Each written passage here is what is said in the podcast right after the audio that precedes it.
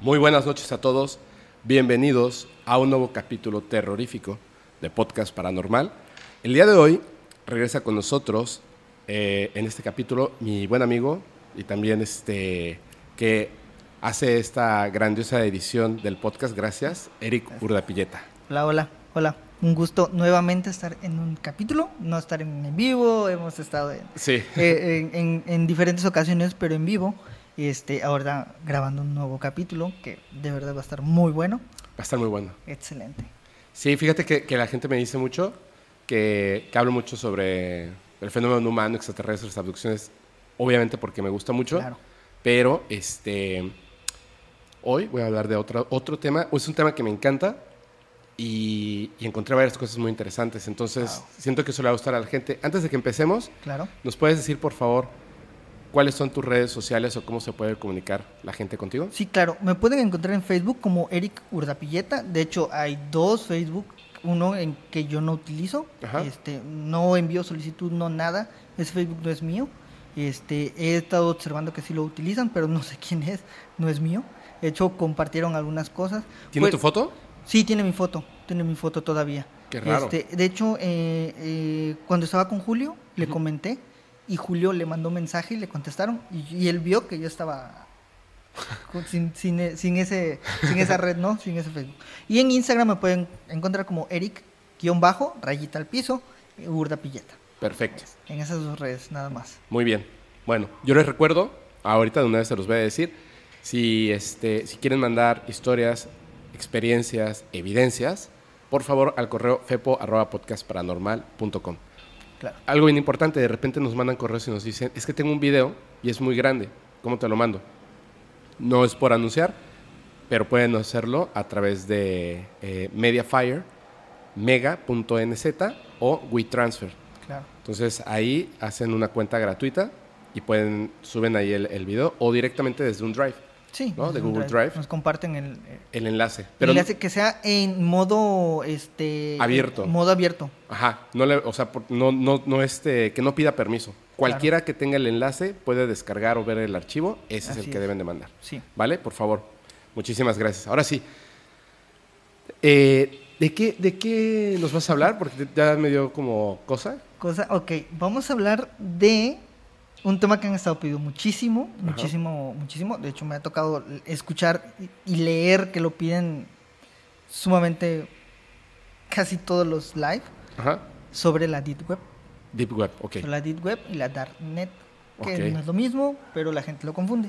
Ok. Y sobre el Internet superficial, el que todo mundo conoce. Ok, muy bien. Yo te voy a hablar de. ¿Alguna vez habías escuchado el término teriantropía? No. Licantropía. Sí, licantropía sí. Ok. Licantropía es, efec- es eh, digamos, no exclusivo, pero de hecho por lo que significa, hombres lobo. Sí. ¿ok? Personas que se convierten en lobos. Porque de hecho eh, proviene de licantropía, proviene de una, una palabra eh, griega antigua que es, está conformada por laicos, que significa lobo, y antrofos, que significa hombre. Por eso la licantropía son hombres lobo. Perfecto. Pero hay otra que es la teriantropía. Triantropía, esa Teriantropía es la capacidad de un ser humano de convertirse o actuar como un animal. Wow. Vamos a hablar de eso. Hay mucho, muchísimo, muchísimo. Es, es- es- es una de las cosas que me parecen más extrañas. Siento que estas historias comienzan eh, en la antigüedad, desde Grecia antigua, o sea, tal cual. El hecho de que en, en distintas regiones del mundo se hable de un mismo ser o entidad, una persona que puede convertirse en un animal y que tienen distintos nombres, pues es muchísimo. Entonces, de hecho, de los que no vamos a hablar, o sea, sí de repente, nada más para que vean que son un montón, están los Wendigo Sí, de. Nueva Escocia, De Nueva Escocia. los Wakalak de Rusia, o le dicen Wakalak, Wakalak. La bestia, ese sí lo vamos a hablar. La, la bestia de Yevodan, Yevodan, que es en. Francia, y los Wolver o Wolver de Escocia. Y hay más, ¿eh? O sea, esto te estoy diciendo, digamos que de estos no vamos a profundizar en su origen ni nada, esto no es una clase, vamos a platicar de, de cosas increíbles. Y para todo Claro. esto, En Mesoamérica, perdón, en Mesoamérica, que es donde, donde surge el tema del- de los nahuales, el nahualismo, que efectivamente, eh, o sea, pues cabe en este tema. Voy a leer una historia, o sea, aparte de hablar del nahualismo, les voy a leer una historia que está increíble. Wow. Nada más para hacer un spoiler, les voy a decir quién es el autor de la historia. Es, él no es el autor, pero él es el que me mandó el correo electrónico. Se llama Ricardo Vera, es de Coatzacoalcos, Veracruz. Por cierto, eh, pidió que un saludo especial para su novia, Saludos. pero esta historia es de su bisabuela. Su bisabuela vivió esto que les voy a contar al rato, lo vivió en carne propia cuando era una niña, cuando tenía entre 13 o 14 años, en Obregón. Ok. está, mira, de 10. He recibido un montón de historias muy, muy buenas de nahualismo, muy, muy buenas. Esta está en mi top 5. Entonces les va a gustar muchísimo porque es una historia que no, no he contado en, en ningún capítulo de Insomnio Ni- Paranormal, ni ni, en pedacito vivos. de nada. Nada. Ok. Está buenísima. Ok, ¿te parece si tú empiezas? Claro. Órale. Claro, claro, claro. Bien, vamos a empezar por la Deep Web. Primero que nada, ¿qué es la Deep Web? ¿No? Todo el mundo eh, ha visto la imagen, la has visto, del iceberg. Del iceberg. Que arribita vemos eh, la- que dice el internet superficial y abajo está todo el, la dark web, la deep web, las marianas web, este y infinidad, ¿no? Pero la gente se deja llevar por estos estas como que este amarillismo que hay mucho sobre la deep web. Ajá, Y ¿qué sobre dices? la dark Eso es web. para comprar sustancias prohibidas, este, Sí, porno del que no se habla, cosas de ver fotos y videos Sí. de muerte, Claro. etcétera, ¿no? sí, que sí hay.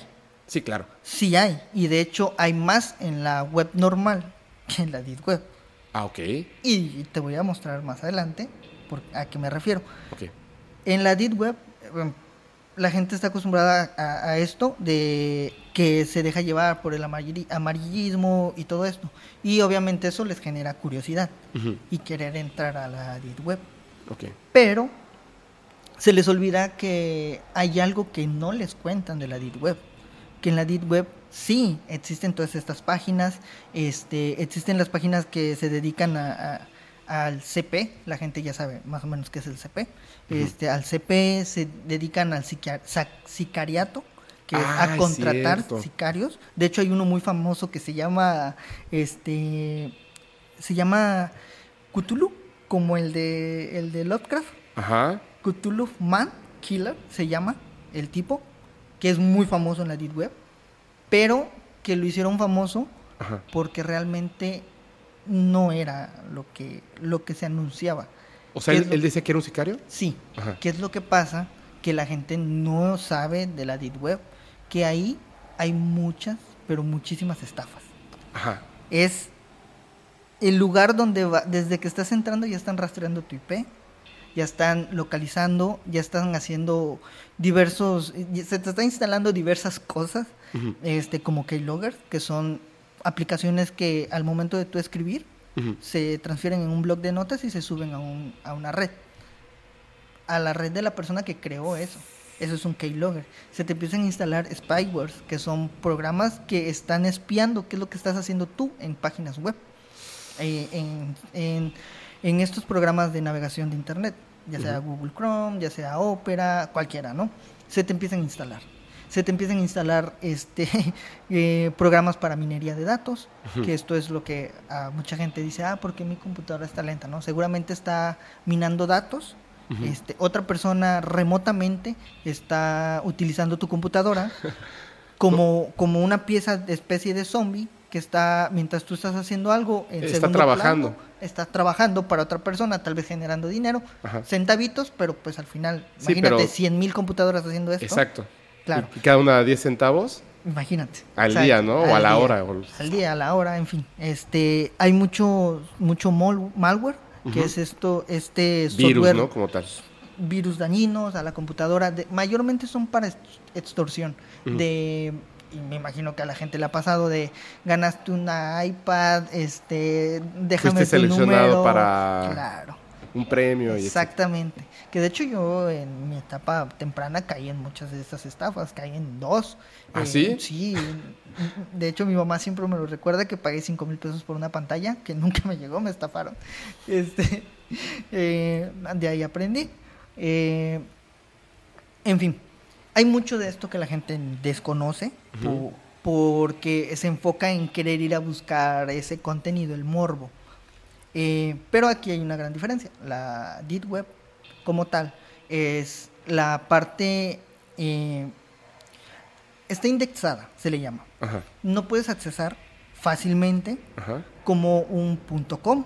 Si nosotros recordamos, sabemos que la mayoría de las páginas son terminación punto .com, punto .mx, que son webs creadas para la indexación General, ¿no? general mundial, el www.talpágina.com, que eso lo puede abrir y lo puedes buscar desde cualquier navegador, ya sea Google, Sí, desde tu teléfono así, Index, tu, desde el celular y todo. Estas páginas, al no ser indexadas, utilizan una terminación que se les conoce como punto .onion. Ajá. O sea, esto no lo puedes buscar de manera sencilla con un buscador cualquiera. Tienes que descargar un Porque no está indexada en Google. O sea, si lo buscas, pues no lo encuentras. Es páginas privadas, pues. Ajá. Son privadas, en pocas palabras, privadas y ocultas. Eh, en este sentido, estas páginas, al, al tú ingresar con un punto onion, con alguna otra terminación que no son Que generalizadas, a, a esta... a, a lo que normalmente utilizamos, ¿no? Que, que corresponde a estas páginas, pues obviamente ya estás entrando en un mundo de, en un terreno de otra persona que seguramente ya te está espiando. ¿no? Que de hecho hay muchas estafas que ah, actualmente se están utilizando increíblemente, se están dando así como, como pan caliente, que son el de con- yo tengo contenido tuyo ilícito. ¿Te puedo decir algo? Claro, Este, de vez en cuando, pues obviamente llegan correos a, a los correos que tenemos. O sea, tenemos ahí, no voy a decir que, pero tenemos una manera sí, donde eh, desde el servidor, etcétera, etcétera, ¿no? O sea, para mantenerlo de una forma segura. Pero la parte más importante de la seguridad es el sentido común. claro. Manda uno que dice, aquí tengo un video de, de una bruja y no sé qué, y se convierte en animal, o de un ovni y se ve el extraterrestre adentro, y un enlace. Obviamente nunca le vamos a dar clic a un enlace, aunque diga TikTok, YouTube o lo que Sí. sea, nunca le vamos a dar clic a un enlace. Dos, obvia- revisamos de quién proviene, etcétera, ¿no? La, manera de escribirlo, bla, bla, bla, bla. Te das cuenta inmediatamente, incluso hay bots que te mandan mensajes. Hay uno que, que es súper fácil, o sea, cualquier correo, el correo que sea, este, eh, ericurdapilleta.gmail.com y en lugar de poner de nombre Eric Urdapilleta, o sea, no en el nombre del correo, sino tu nombre de usuario, Sí. dueño del correo, le pones de nombre, por ejemplo, mi correo, fepo.podcastparanormal.com. Entonces, cuando lo envías, te pone el nombre, no el correo. Sí. Y entonces manda unos correos que dicen, este, ¿te has dado cuenta de que te envió un correo desde tu correo? Tengo el control de tu computadora, tengo... Sí, claro. Así, y yo lo, lo- lo leía y decía, cuánta imaginación, ¿no? Decía, tengo videos tuyos... este, Íntimos, ajá, bla, bla, haciendo esto, no sé qué, con tantas personas y todo. Sí, y dije, claro. ¿En qué concepto me tienen, no? Sí. Y, y es chistoso, pero ¿sabes qué es lo preocupante? Ahí te piden bitcoins. Sí, claro. Ah, exacto. Te piden bitcoin, que no es una moneda no rastreable Claro. en internet. Eh, ¿Sabes qué? Lo, lo más preocupante es que la gente, al no enterarse, al no tener esa cultura informática, Claro, se espantan y caen. caen, caen. Claro. De hecho, eh, en casa, eh, mi mamá ahí estaba a punto de caer en una. Mi papá también. Le Es- hablaron por teléfono. Claro, no, no es critical porque además es, este, les hablan por teléfono, les Claro. ponen la, la voz de alguien más y tú piensas Sí. que es tu hijo o tu hija. Sí. Este, es muy fácil conseguir los passwords de las personas, es Claro. súper sencillo. En- como dices, en la internet normal, te mandan un mensaje, un amigo o amiga tuyo, eso de estar aceptando a todas las personas que te mandan eh, solicitud de amistad es un es. gravísimo error, gravísimo error. Y de repente y te dicen, oye, Eric, este, en esta página subieron, subieron este, Contenido tuyo. contenido tuyo. Y tú vas y ah, le das clic para ver quién fue y, ya. Te pide, el, te pide el acceso. Te dice, para poder ingresar, y No, ingresa ya a tu desde- Facebook. desde ahí, Boom, desde ahí. exactamente. Y tú pones tus datos y te lanza error. Sí, y Y desde al- ahí ya desde tus datos. y si datos. accesan a tu Facebook, obviamente acceden a tu correo electrónico, se tu acceden a tu correo teléfono. electrónico, número de teléfono. es que la gente regamos datos. Y con eso lo primero a lo que se van a ir va a ser a tus tarjetas de débito y crédito. Claro. Antes de que tú te des cuenta que es una estafa, ya, estás en ceros, sí, hermano. Así es. sí. Entonces, obviamente hay que tener mucho cuidado. Mucho, Pero esa es cuidado. una de tantas cosas. ¿no? de miles. Por cierto, cabe aclarar, ¿cómo es que yo conozco estos temas y, y- y llegué a dar con, la, con esto? Eh, tiempo atrás yo estudié ingeniería informática, lo conté en un capítulo de Musicalmente, este que yo estaba en un foro de música y alguien nos solicitó, este, solicitó, pues, ofer- ofertó trabajo, Ujú. que era, consistía en revisar videos, en revisar links de videos, así como servidores como Google Drive o algo así, este, para que no los videos estén activos. Ok. ¿Me explico? Pagaban 200 dólares al, al mes. Digo, estar desde casa es dinero extra y hace años este era pues era pues más que bien, ¿no? Este, ellos nos proporcionaban todos los permisos, entrábamos las páginas, revisábamos los links, todo. Yo conté ahí que yo no sabía hacia qué de qué servidores eran y resultó que esos videos eran del blog del narco, que ellos ellos ellos no no ellos, la página donde alojaban los videos ellos contrataban a personas que revisaran los videos y pues obviamente al yo ver que venía el logotipo, al ver que venían videos sumamente fuertísimos, no solamente había de blog del narco, había de páginas muy gore de en ese tiempo, pues gore, páginas como este alguna vez viste Nunca, Rotten? nunca he visto. ¿Nunca has visto? Cada vez que, tú lo sabes, cada vez que, Sí. que es algo así de, de sangre, de mutilaciones, Cierras etcétera, siempre, toda la vida, toda la vida. No me gusta ver eso. Sin querer, una vez vi algo en casa de una, una persona cuando estaba estudiando y tuve pesadillas tres años con eso. No quiero volver a verlo en mi vida. Pues hoy te voy a generar pesadillas. No, gracias. Este, bueno, a raíz de eso, pues yo empecé a, a- a saber qué es esto, a, a- no por los videos, sino por la curiosidad de la, de la computación, ¿no? De la informática. ¿Cómo Sí, podrían claro. hacer esto? ¿Cómo Claro. podrían, cómo protegen estos videos? Porque sabemos que hay videos súper fuertísimos en la red normal y no los toman. Y nosotros no podemos, ah, de hecho, la música, la misma música que yo hago, te la tiran. ¿Te imaginas? es, está, sí, no, no. es algo... La verdad es que, el, como lo platicamos en Criminalmente el- en el primer capítulo, yo no, no le veo, o sea, no es que... No veo que esté, o sea, no lo veo mal si lo haces por un método de estudio, de conocimiento y etcétera, ¿no? O porque estás trabajando en algo así. O sea, como la gente que tiene que tomar las fotos de la nota roja Así es.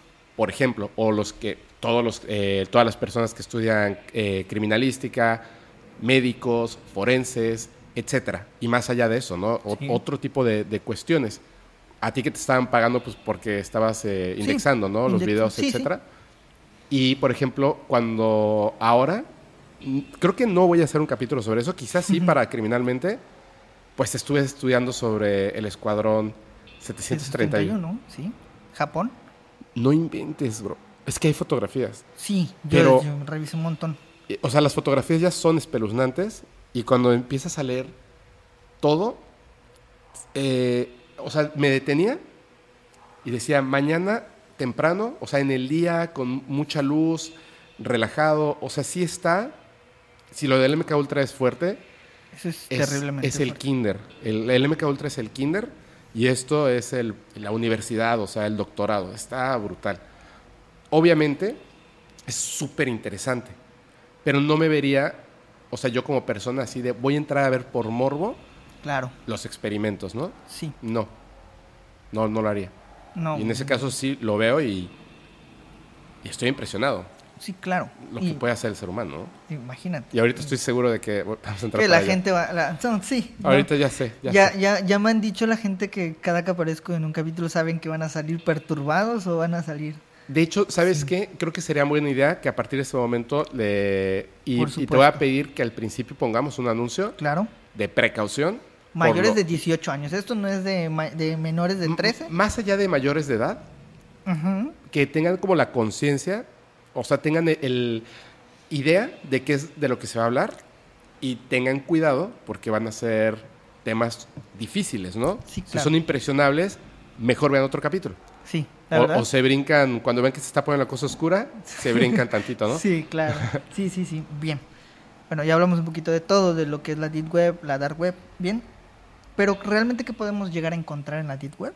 Es infinidad de cosas. Todo lo, todo lo inimaginable es lo que te puedes encontrar. Ya te mencioné el sicariato. Principalmente cosas ilegales, ¿no? Principalmente cosas ilegales, pero ahí viene la diferencia de la Deep Web con la Dark Web. La Dark Web es, ahí sí son ventas de, de cosas ilegales. O sea, literal, es cosa ya ilegal. En la Dark Web, te recuerdo, son páginas indexadas que normalmente sí se utilizan para ese tipo de cosas, pero la Dark Web o la Darknet es exclusivamente para eso.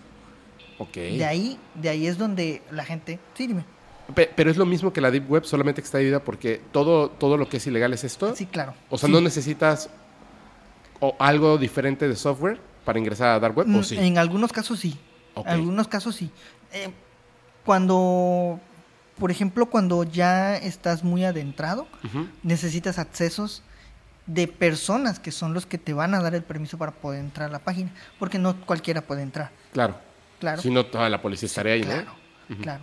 Pero eso también no les cuentan de la Deep Web. La Deep Web, la, la red en la que sí puede entrar toda la gente con software particularmente que puedes descargar de Google, este, todas esas páginas, la mayoría está creada por la policía, Ajá. porque están haciendo investigaciones. Sí, están Claro, pescando. Están pescando, pero también hay páginas que no, que no son así, pero que ya está, ya tienen una alerta, ¿no? De hecho, desde que entras, empiezan a ver quién entró, su IP, qué está buscando, todo esto, ¿no? Que es lo que te comentaba el otro día. Perdón, voy a Así hacer una pausa. Nada más Claro. porque, eh, de verdad, por eso es que deben de tener mucho cuidado. Sí. O sea, en general, en general. Ya estamos en un, en una, en un momento, desde hace tiempo, donde la tecnología ha avanzado a un punto donde, si, de hecho, me lo comprobó Eric. Si yo le mando un mensaje de WhatsApp y lo elimino antes de que lo abra, lo puede recuperar así en un segundo. Yo le decía que vi aquí, en Mérida, o sea, aquí, que hay muchísima inversión de, de seguridad de ese tipo. Aquí. Sí. Así de sencillo. Por el hecho de que está ahí cercano el celular de Eric, esta conversación que estamos teniendo, Están escuchando. de una manera hiper sencilla la pueden escuchar, la pueden grabar, aunque el celular esté apagado. Sí, Así, a ese grado. Sí. Todo lo que escribes en WhatsApp, Telegram, aunque te bajes este, estos programas para cambiar de IP, etcétera, eso, o sea, eso, eso es lo que tú crees. Sí, claro. ¿Tú crees que te- estás protegiendo tu identidad? Pero Para nada para nada. Sí, por eso, el, ¿quién fue el primero que lo compró? Aquí el presidente Felipe Calderón y luego eh, continuó el contrato Enrique Peña, Peña Nieto, Nieto, el software Fox. Pegasus Pegasus. y Claro. otros. Sí, y muchos. muchos. más. Hay unas camionetitas que pueden ver por ahí. Bueno, a lo mejor no lo digo porque... Sí, claro, porque van a estar pendientes la Ah, gente. todo el mundo lo sabe, todo el mundo Sí, lo sabe. claro. Salió con... eh, Ah, lo tenía el gobernador de Campeche. También. O sea, Impresionante. todo, todo lo que haces en internet, de verdad, así creas que hayas borrado todo el rastro, etcétera, hayas utilizado lo que tú quieras, no. Si quieren saber qué hiciste en internet, lo van a saber, lo van a saber. O sea, tendrías que tener un conocimiento ultra grande para que en Así realidad es. puedas borrar tu rastro. Así es.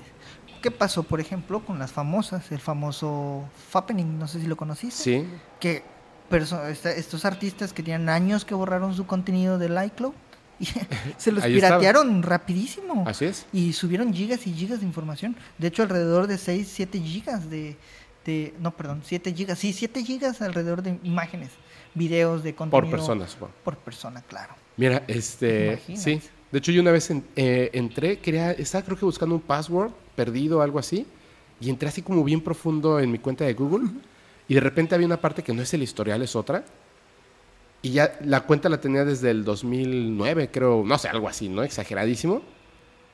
Y venía, o sea, el- los cambios de password que había hecho, fotografías Sí, claro. de teléfonos que yo ni siquiera pensé que, que pudieran tener esa capacidad. O sea, unas cosas así que dije, wow, o sea, me llegó tantas cosas a la memoria, pero ¿cómo pueden tener tanta información? Una cosa enorme, o sea, es- Sí, claro. De hecho, de hecho lo puedes hacer en, en- en Google Fotos y en Google Maps. Si tú te vas a tu mapa y puedes poner mi recorrido de hoy y Ah, te sí. muestra las fotos que enviaste en tales ubicaciones. Sí. Imagínate que esa persona, una persona tenga acceso a eso tuyo. Y esa es la Uf, microsuperficie. en la microsuperficie. No, hombre, hay muchísimo más. Eh, ¿Qué enviaste? ¿Qué no mandaste? ¿A quién le hablaste? O sea, todo ese tema, ¿no? Y que la verdad sí es muy, muy, muy, muy, Bueno, pero a muy ver, fuerte. Te interrumpí, perdón. Claro, no te preocupes. Eh, de, de- podemos encontrar la venta de medicamentos ilícitos, este, tráfico de personas. Mm, Hay dos, hay dos tipos de tráfico de personas, tráfico de personas voluntarias y el tráfico de personas ilegales. ¿Qué ¿Cómo quiere es? decir esto, eh, esto de tráfico de personas voluntarias? Ejemplo, hay, me tocó ver una publicación donde se ofrecía a una persona de origen americano Ajá. este, para que se casen con ella para poderle otorgar los documentos. Ah, ok, sí, claro. ¿Me explico? Ese es el, el tráfico de personas voluntarias. Obviamente no sabemos qué podría pasarle a esta persona si accede, porque tiene que ir hasta allá. ¿no me explico? Sí. Es, es, es eso, obviamente, el tráfico ilegal. Ahí sí es, es otro tema. Contra de- tu voluntad, Claro, claro. directamente. Eh, el CP, este, mucho, ¿eh? Es muchísimo. Es de. El 70% está basado en eso. De hecho, por eso está el FBI y la CIA encima, Encima. sobre todo por eso. ¿verdad? Claro, sobre todo por esto, la venta de estupefacientes, la venta de armas, eh, la venta de, de- de esto del sicariato, y venta de órganos. Sí me tocó, eso sí me tocó ver.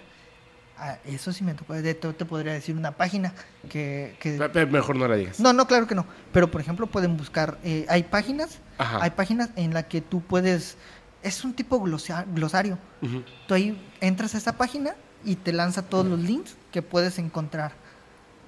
Lo- los diferentes sitios, obviamente la mayoría están sitios ya Es caducados falsos son- o- o- y son falsos, pero hay unas que pues sí, Sí, claro. De ahí surgen un montón de cosas e un historias. montón, un montón. Tú me habías contado algo, no sé si vayas a tocar ese tema, donde dices, ok, hoy es como una ruleta.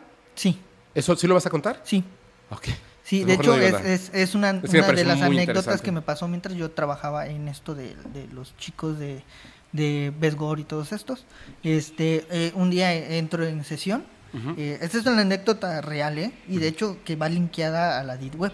Eh, estaba en sesión con ellos subiendo videos y de repente empiezo a escuchar un video que yo pensé que era video de estos de, de- de este contenido, ¿no? Empiezo a escuchar gritos, golpes, este empiezo a escuchar como una ru- ruletita del trin, trin. Y O sea, ¿te refieres a una ruleta como de... de- Sí, como de apuestas, estas de juego, estos Ah, comerciales de, de, ¿cómo se llama? De... Sí, sí, sí, sí, de, de Las Vegas. tal cual. Exactamente. X. Sigo haciendo esto porque al hacer esto es, subes el link, revisas, ves que el nombre esté correcto, que el link de la página, o sea, todo ese proceso. Sí, claro, no te tienes se- que sentar a ver el Sí, video Exactamente. no, no, no, nada más estoy viendo, que aunque se vea los primeros 10 segundos del video, Y ahí está, así es. y, y, ah, ok, sí está, sigue correcto, revisa su estatus, está bien. Y empiezo a escucharlo, pero pues tengo 20 ventanas, porque pues eh, una ventana por cada video. Y empiezo a ver, y empiezo a- ya me empezó a molestar el ruido. Y empiezo a abrir ventana por ventana y no localizo. Cuando me voy a mi pestaña de, de- del programa, veo que había abierto otra, una pestaña encima de las... O sea, como que el mismo programa dos veces, que era mi navegador dos veces. Entro a esa parte y veo que dice La Vega Ring. Ok. Vega Ring. La Vega Ring. La Vega Ring. Ok. Y empiezo, obviamente empiezo a ver que empieza a girar una ruleta y le dices pica, o sea, le das pica, pique la ruleta y empieza a... Te mostraba videos. Primero que, que nada, eso era un anuncio, un anuncio.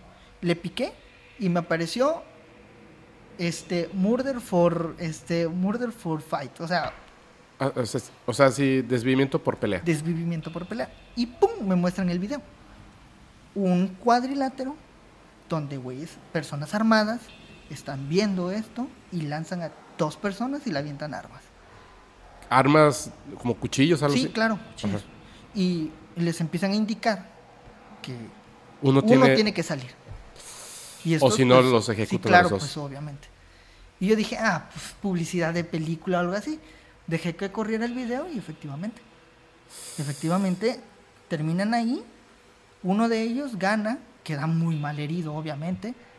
Y al tratar de, sal- de que lo empiezan a sacar, pues ahí mismo lo. O sea, ni siquiera ganó, o sea, lo desvivieron ahí mismo. Y luego dice, ingresa para más contenido, bla, bla, bla. Puedes pagar con Bitcoin, puedes hacer transferencia, te empieza a dar los datos. Yo me quedé así, "Mm, ok. Luego, tiempo después, ya investigando, por ejemplo, en estos temas y todo esto, me encontré que la Vega Ring se dedicaba a esto, a la venta de contenido, donde mayormente era el contenido de tortura, de, de que ellos, tú pagabas para ver a alguien que la desvivan como tú querías. Como en la película de Hostal. pero Hostal está inspirada en, la 3 me parece, ¿no? en la entonces- 3. Ajá. En la 3. Hostal está inspirado un poco en la Vega en Ring. la Vega Ring. Sí, de hecho, ¿alguna vez has- conoces a Kim Ring, es un ring. Sí, la Vega Ring. Ah, yo pensé que era como el anillo Vega, pues. No, la Vega Ring. El ring de Las Vegas. Ok, ok. Que de hecho supuestamente dicen que estaba en un desierto de Las Vegas. o sea, Sí, sí. Teorías locas, ¿no? ¿Conociste a Kimbo Slice? Sí, El luchador callejero. Más o menos así eran ese estilo de videos. Obviamente que hasta el final de, desde- de- eh, del desvivimiento de alguna persona. Uno de los dos. Así era. Así era la Vega Ring. Oh, Ya después me enteré qué era, cómo era, cómo funcionaba y que pues estaba detrás inclusive hasta cuerpos policíacos y todo eso. claro. Y, y estaban, los videos eran de diferentes zonas del pa- de, de los países, o sea, no solamente era de Estados Unidos, era de otros Entonces, países. el chiste estaba que cuando tú entrabas a la página tenías que pagar, pero antes de pagar le dabas clic a la ruleta y te enseñaba Sí, algo de contenido Algo, de contenido, de claro. cada una de estas De estos, partes. Decía sí. algo. Algo, había... Entonces es ahí, es que alguna vez lo escuché, donde pueden, por ejemplo, a pelear a un hombre contra un tigre. Sí, claro, es ahí, ahí, es ahí. Oh, Sí, qué horror. Está feo. De hecho, de ahí es donde provienen algunos videos de Pitbull, dos Pitbull contra un león, por ejemplo. De ahí es donde provienen esos Y la madre, es que, es que yo, yo no sé nada de eso. Sí, claro. Ok. De ahí- de- bueno, de ahí provienen las ideas, pues. Mm. Bueno, puedes encontrar este tipo de cosas en, en- en la en lo que es la Dark deep web. La deep web. Ah, esto es Deep Web. Este es deep web. Este es deep web. La dark web pues es toda la venta de estas cosas. De, de hecho sí hay venta de órganos. Este y México tuvo un caso que tenía que ver con esto, de, de que estaba que estaba ligado a la deep web y a la dark web a través de un enfermero que supuestamente vendía órganos y vendía plazas. De hecho fue muy sonado, fue en el norte. Este, era impresionante ver a un enfermero que la verdad no ganan mucho, no tienen un sueldazo, que sí se lo merecen, eh, no tienen un sueldazo, llegaba con una Harley Davidson, con Homers, con Lobos, y pues era, obviamente era, pues no, o sea, qué raro, ¿no? Y pues vendía plazas, vendía, eh, eh, ven, yo te ayudo para trabajar, y pues era pro fraude, y supuestamente le, le anexaron la venta de órganos que se vendía a través de, de estas páginas. Claro. ¿Ok? Ahora, aquí, por ejemplo, en, en una de estas páginas que se llama Brain Magic, que esta página ya fue tirada, completamente fue tirada, se llama Brain Magic. En esta página se vendían estufe- estupefacientes. Eh, su principal su, su principal venta era el LSD. Ok. Cuando se tiró esta página, que fue apropiada por el FBI, ¿sabes cuánta cantidad de dinero encontraron? 250 millones de dólares en bitcoins. ¿Te imaginas cuánto dinero movía una de estas páginas? Pues sí, es que. Te imagínate. Y es Claro. una de muchas que, que hay ahí, Ujú. que, hay- que había. Bueno, porque han estado, la verdad sí se ha estado depurando. mucho. Eso sí he escuchado muchísimo. De hecho, me acuerdo cuando estaba. Estaba. Cuando se hablaba mucho de que, de que había venta de estupefacientes. Yo una vez. como me dio mucha curiosidad. FBI, FEPO ha comprado ahí. No, nunca. este. Y le pregunté a un, a un amigo porque él me decía que compraba ahí. Wow. Y yo le dije, imagínate esto. Yo era tan, tan ñoño, era tan ñoño, que nunca en mi vida había estado en fiestas donde me dijeron así, es que se estaban metiendo tal ¿no? cosa ahí, ¿no? Y yo, ¿dónde? O sea, nunca en mi vida había visto así, cara a cara, ningún tipo de estupefaciente, ninguno, así, nada, cero.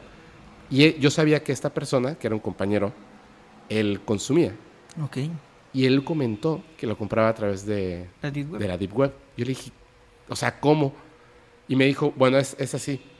Tú compras, o sea, tú pagas y después te dicen, o sea, das como una ubicación cercana a donde tú estás. Y entonces de repente te mandan un mensaje y te dicen, eh, por ejemplo, ¿no? Parque tal, debajo de X bote. Y vas y ahí está. O sea, tú no sabes quién lo entrega. Sí, claro. O sea, tú no sabes, no llegan a tu casa, o sea, no es este como, como cuando pides una Sí, pizza. o sea, no claro. llegan a tu casa. No. Pero es así.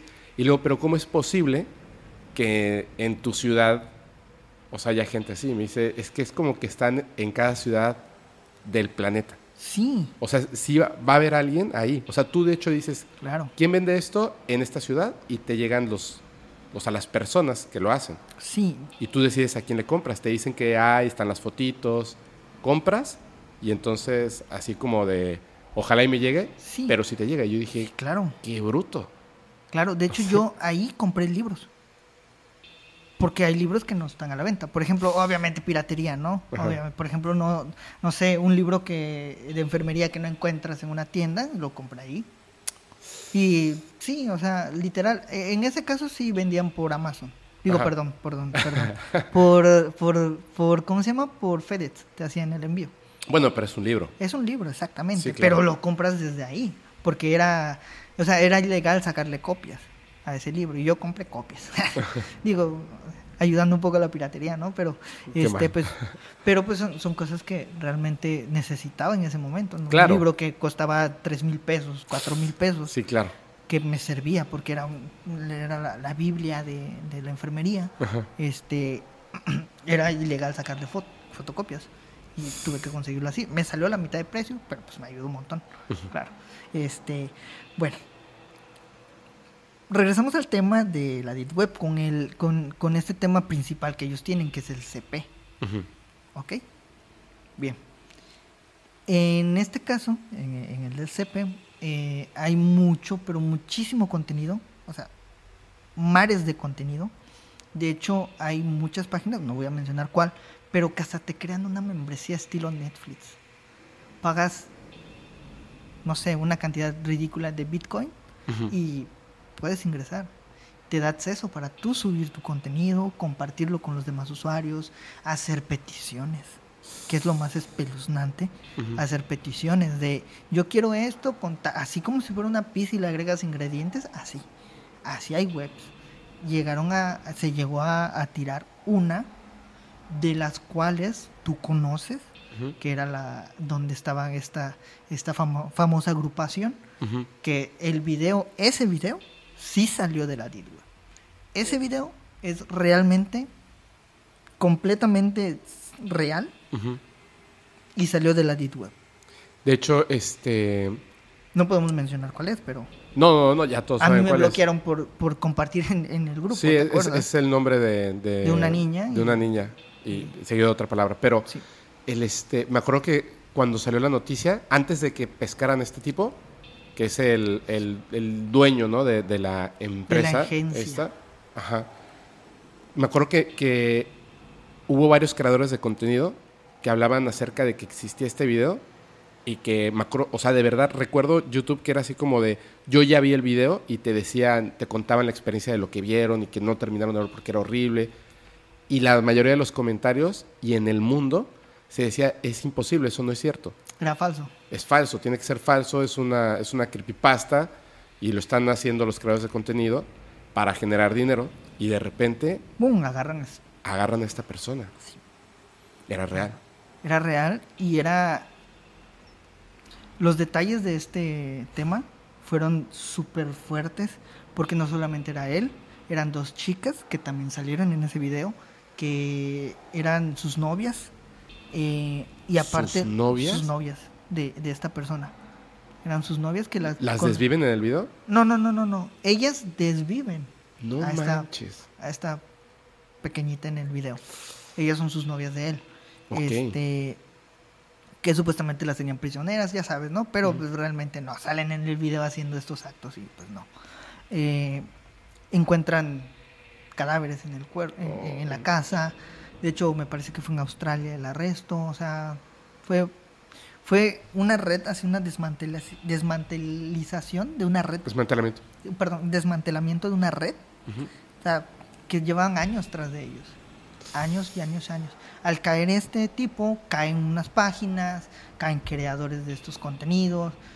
Pero así como cae una, como la cabeza de Hydra, salen tres, cuatro más. Tienen una tarea de verdad, este... Muy De hecho, de hecho hay una... ah, eso sí lo pueden buscar en YouTube, de personas que trabajan para la CIA y que terminan muy mal horrible. porque su trabajo es estar, involucrarse en esto como si fueran un comprador, como si fueran un cliente, Sí. etcétera. Y algunos tienen incluso que, que estar viendo videos para saber si son reales o no. Así es. Ver si, si la persona que supuestamente desviven vuelve a aparecer en otro video, porque también hay creadores de contenido falso. Claro que sí. Hay creadores de contenido falso. Pero imagínate que tu trabajo sea sentarte en una computadora a estar viendo lo... O sea, yo lo, lo- lo- yo lo veo de esta manera. Nada de lo que se ha hablado en el podcast paranormal, ninguna experiencia de brujería, nada, nada en el mundo se compara hoy en día a eso. Nada. O sea, es, Nada. Si el infierno existe, es eso, tal cual. Entonces, este, sí, claro, o sea, ya que el mundo diga no, no es cierto, y además, a partir de que lo desmantelan todo esto y atrapan a esta persona, me quedó una duda. Ya sabía que habían cadáveres Sí. y él dijo que había hecho mucho contenido Claro. Claro, y, que, ade- y muchísimo. que además tenía muchos clientes. Que él- la, la cuestión era como que él no quería hacerlo. O sea, sí lo hacía, pero le valía pepino. Pero en realidad era porque era lo que pedían y por lo que pagaban. Y él Claro. ponía sumas. 100 mil dólares y, y, y era lo más pequeño, era la suma más, Más- insignificante Sí. para él. Y lo pagaban de inmediato. Claro. Lo pagaban de inmediato. Entonces, este. Y de qué, hecho, qué- qué locura, ¿no? cuando él, cuando le dicen él que si va a hablar de sus clientes, dijo, es que si hablo de mis clientes, ustedes van a caer también. ¿Te imaginas ese peso de poder decirle eso a, la policía? Si yo hablo, van a caer muchos, porque ustedes conviven con estos compradores. Imagínate en ese... ese, ese- ¿Sabes? la- ¿Sabes qué creo? Y también voy a ser muy cuidadoso. Hablamos una vez en Musicalmente Paranormal de un tema por el cual eh, pues le, le pusieron un strike a Julio. Ese tema en específico, hay... No, no les recomendaría que lo buscaran, pero están las fotocopias de los clientes de esta persona. sí, Hay una lista enorme de personas famosas, enorme, famosísimas. Yo creo que piensa en uno, ahí está, en la lista. Sí, claro. Está en la lista de cuántos viajes hacían, eran recurrentes, políticos, actores, actrices, cantantes, Iban a su productores, mansión, a su isla, ¿no? iban a la isla. Esos clientes no están siendo perseguidos por la ley. No están siendo perseguidos por la ley. Y es más o menos lo que decía él. Si yo te digo quiénes son los clientes, no los vas a poder perseguir y a ti, te- o sea, te voy a salvar la vida no diciendo. Yo voy a estar es. en la cárcel toda la vida. Sí. Igual hasta me ejecutan. Pero te voy a salvar la vida No no, diciéndote quiénes son los clientes. Porque además no vas a poder hacer nada. Sí, claro. Literal fue eso. De hecho, de hecho hablando de esta persona que comentas tú, ¿alguna vez escuchaste, viste el video? No, nunca y nunca no, lo no, voy a no, ver. no es un video gráfico, completamente no. Es un video que llega la policía al cuarto Ah, y no, no. golpea. Golpean y se escucha la voz de un pequeño que está llorando y dice, no, todo está bien. Ah, señor, nombran a esta persona, ¿todo bien? Sí, claro, ya saben. O sea, hay un video en, en- en internet, de hecho, un, Pero como que ya saben. o sea, él les dice así, no, ya está bien, ya ustedes ya saben. Y se va, se va la policía. ¿Por qué se van? Sabemos el peso de esta persona. De hecho, este, el video lo presentaron varios youtubers famosos. Ah, Es ok, un ok, audio, ok, es un ok, video, ok. Sí, yo sé, audio. ya sé quién es. Sí, es Ya sé quién es. el que está ahí. Ay, sí, es cierto, ya me acuerdo Sí. cuál es. Qué horror. Sí, horrible. Es cierto, es Sí, cierto. es verdad. Y tú sabes que le dicen el nombre de esta persona, dice él, soy tal. Ah, ok, uy, disculpe usted, ¿no? Ya, lo dejamos en paz. Claro, ¿te imaginas? De- sí, de hecho está... ah, lo, lo- lo vi en TikTok y luego obviamente a todo el mundo le tomaron sus cuentas porque subían el audio con cualquier tipo de imagen, o sea, de cosas Sí, así, una persona sí. bailando, lo que sea, y el texto decía, el, la persona en el audio no es JP, Ajá. no es. Y Sí. así de, No, sí. si hasta dice su nombre. Sí, claro, él lo dice, le dice a la persona, soy tal persona. Ah, ok, disculpe, señor, gracias. Te digo, esa parte es la más terrorífica. Ahora bien, te voy a contar un caso reciente, más o menos del 2019, Ujú, que no fue en la Deep Web, que toca este tema y fue en la web superficial, en la que todos conocemos bien. Esto se llama el manual de PIP, ya sabes. Ok, Fue encontrado junto a CP en una computadora de un médico ok, en Brasil. ajá.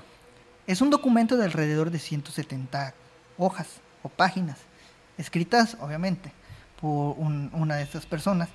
Eh, no, se, no se sabe quién fue el que le escribió como tal, pero la persona esta lo tenía en su poder. Tenía este manual donde, donde describía cómo tener contactos con Ajá, menores. Con menores, cómo entablar una conversación. Te daba tips de cómo tener tu primer encuentro con esta persona, con estos, con estos menores. Te decía, por ejemplo, y esto lo leí textual en una fotografía que le tomaron a este documento, porque lo imprimió y aparte lo tenía en digital, lo tenía, eh, un, texto que lo voy a tratar de poner en la imagen, decía, eh, tus principales, este, decía, los principales o tus principales, este, amoríos, porque así le llamaban, tus principales amoríos, pueden ser personas cercanas de tu círculo familiar, puedes personas con este em, vulnerables y te daba una lista, puedes encontrarlos en parques, te daba tips de cómo entablar la primera, esa primera charla para hacer un acercamiento. Te mostraba un manual de no tenía contenido, no tenía imágenes eh, fotografías reales, o sea, no no no, era texto, era texto. Era texto y algunos dibujos. Eh, que te decía, mira, puedes hacer esto de esta forma, eh, y de hecho al final del libro, como una especie de despedida, te decía que esto no era ilegal, que no era prohibido, que no, que no sé por qué la gente lo toma como algo así súper peligroso. Y esta persona fue agarrada en Brasil. Y además en un médico. En un médico. ¿Sabes cómo lo capturaron o cómo se dieron cuenta? Porque esta persona hacía las búsquedas desde su consultorio. Desde la eh, computadora de su consultorio. Claro, desde el consultorio de su computadora. Y lo peor de todo es que encontraba fotos de sus propios pacientes de él. Él tomaba fotos de sus pacientes suyos cuando tenía pacientes pequeños y las publicaba en la Deep Web y en la, en la web normal. Mira,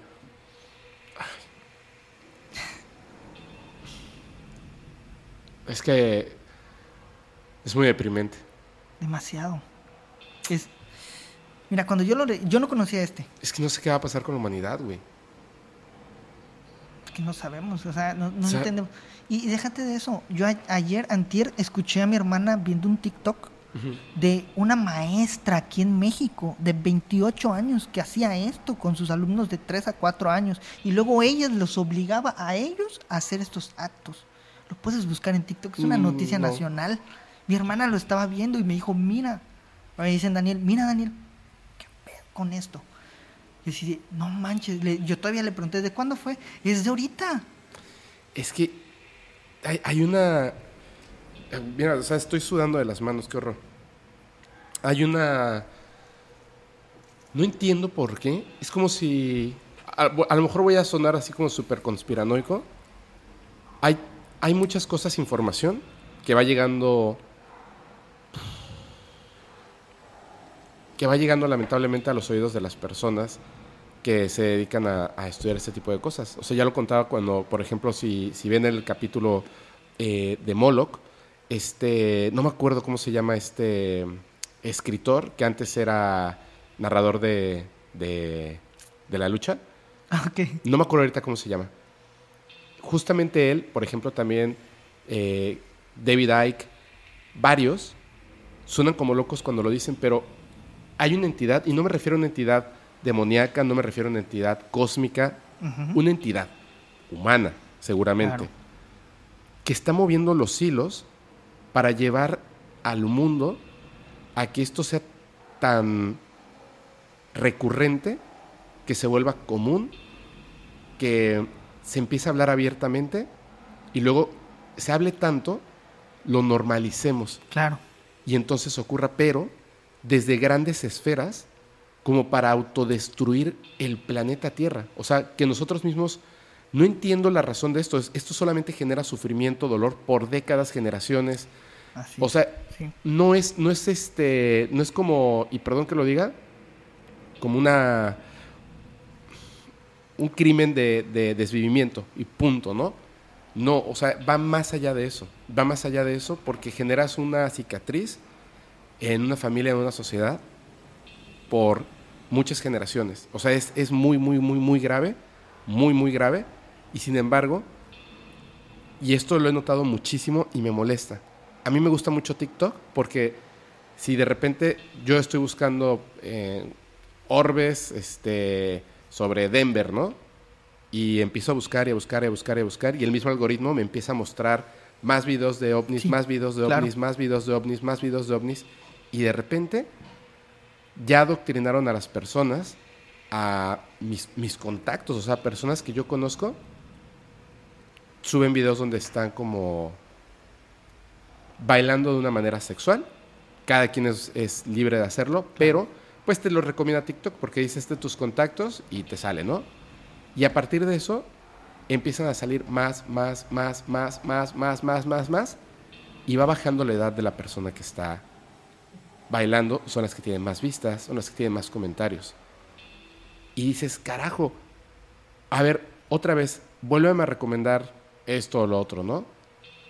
Es como, si te, si te salen 100 eh, chicas bailando, pues este, y todas mayores de edad, pues bueno, o sea, este es el contenido que te gusta y el algoritmo se da cuenta. Pero ¿por qué el algoritmo te empieza a meter a personas tan jóvenes? ¿Me entiendes? Sí, no debiera ser al contrario, que el algoritmo debiera ocultar esto. Entonces sí hay una conspiración real al respecto de estas cosas, ¿me entiendes? sí, sí, Y es perfectamente. sumamente peligroso, sumamente peligroso porque además hay, hay gente, no lo sé, yo no tengo hijos, pero hay gente que dice que en las escuelas como que empezaron a hacer un cambio en la educación, como adoctrinar, normalizar ciertas cosas que tienen que ver con eso. O sea, hay grupos en España súper antiguos, ustedes lo pueden ver, hay un capítulo de South Park, pero súper antiguo, tendrá más de 10 años, más de 10, más de 15 años quizá, Sí, claro. donde Eric Cartman entra a internet, al chat, y entonces inmediatamente dice que quiere tener amigos, porque se, se pelea con, con los demás, y dice, soy un niño de 10 años que quiero tener amigos. Y trrrr, se le llena la pantalla de, de mensajes en ese momento que le mandan, y una persona le pone, eh, soy un hombre de tantos años y mido tanto. Y él le dice, le contesta en el chiste, o sea, que hacen en South Park, le dice, no, gracias, no, no me gustan los enanos. Entonces, eh, resulta que estas personas que están ahí, su maestro es parte de esa asociación, que es una asociación que está peleando por sus derechos para poder abiertamente tener Sí, claro. relaciones eh, amorosas, o sea, una- como una relación consensuada Con pequeños. con pequeños. Sí, claro. O sea, pero en, en aquel entonces era así como de. Me acuerdo que salió el era capítulo y era así como de. Era un chiste y era así como macabro y no es cierto. claro. O sea, no es cierto, eso no existe. Pero ahorita lo vimos con Valenciaga, lo vimos Así también con, con Gucci, lo puedes ver en. Está como. Como si trataran de confundir a las personas, porque ojo, Claro. al mismo tiempo tratan de como, como mezclarlo con otras cosas y luchas, luchas de otros grupos que están luchando por algo que es uno, honorable, que es necesario, que es importante. Pero al mismo tiempo como, es como de voy a pervertir tu lucha y mezclo la idea y la gente empieza a pelearse contra ti Claro. por esta idea macabra, pero al mismo tiempo lo estás consumiendo en diferentes formas. Así es. Y al final se está hablando. Es súper, ultra, mega, macabro, terrorífico, maligno, a más no poder. Y yo le recomendaría a las personas, a todo, todo, todos los que escuchen esto, una cosa que desde mi ignorancia creo que es lo más importante que podemos hacer. De verdad. Enfocarnos ya no en nuestra generación, sino todo lo bueno que podamos obtener de nuestra generación, esos valores, esa, esa educación, inteligencia, lectura de libros. De verdad, enfocar a las, a las mentes pequeñas hacia lo bueno. En serio, siempre es mejor ser el superhéroe. Claro. Detesten al supervillano. Siempre, siempre. Sí. O sea, enfocarlos hacia eso, pero primero para poder enfocar tenemos que ser muy inteligentes del cómo hacerlo, porque ah, no, es que yo creo que es mala la música rock, entonces no voy a permitir que mi hijo escuche música rock. No, no se trata de eso. No, para nada. No se trata de eso. Es muy difícil. Creo que es una tarea importantísima, importantísima, porque no podemos cuidar a los pequeños todo el día las 24 horas, porque hay que trabajar y hay que hacer muchas cosas, pero sí los podemos educar al respecto para tener cuidado. Claro. Como por ejemplo eso que acabas de contar en manual. Sí.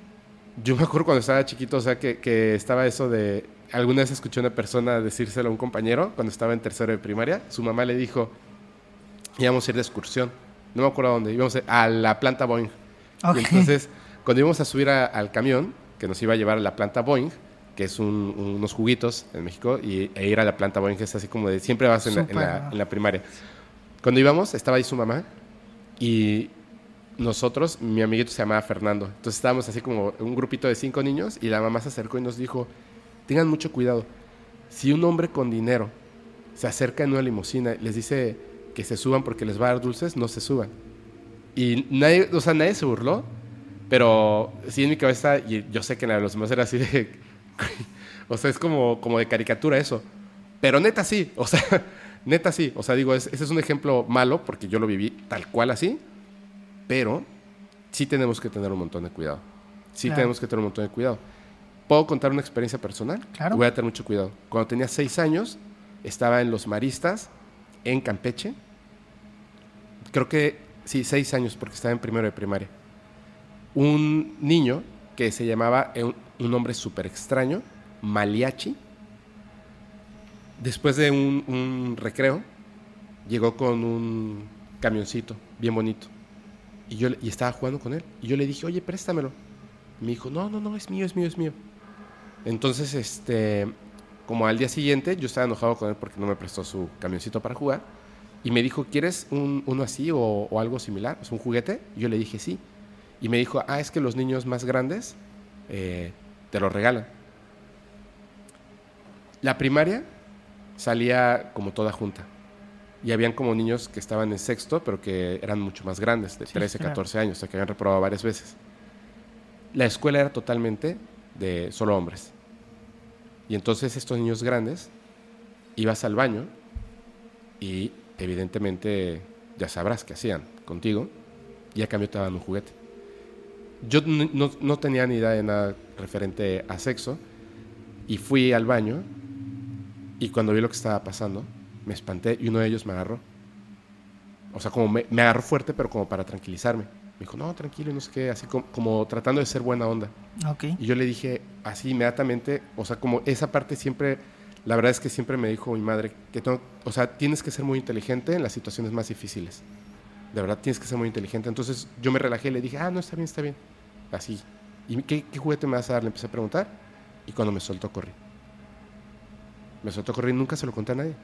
Wow. Nunca se lo conté a nadie. Debía haberlo, o sea, debía haberlos este, Denunciado o algo así. acusado en la escuela, eh, Claro. con mis padres, con todos.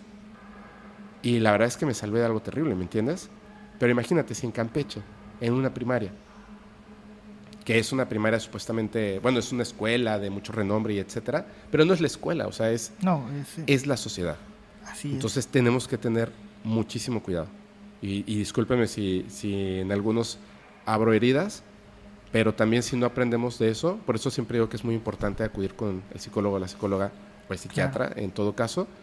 No está mal, todos vivimos cosas terribles, algunos nos salvamos y otros no, pero tenemos que evitarlo ya.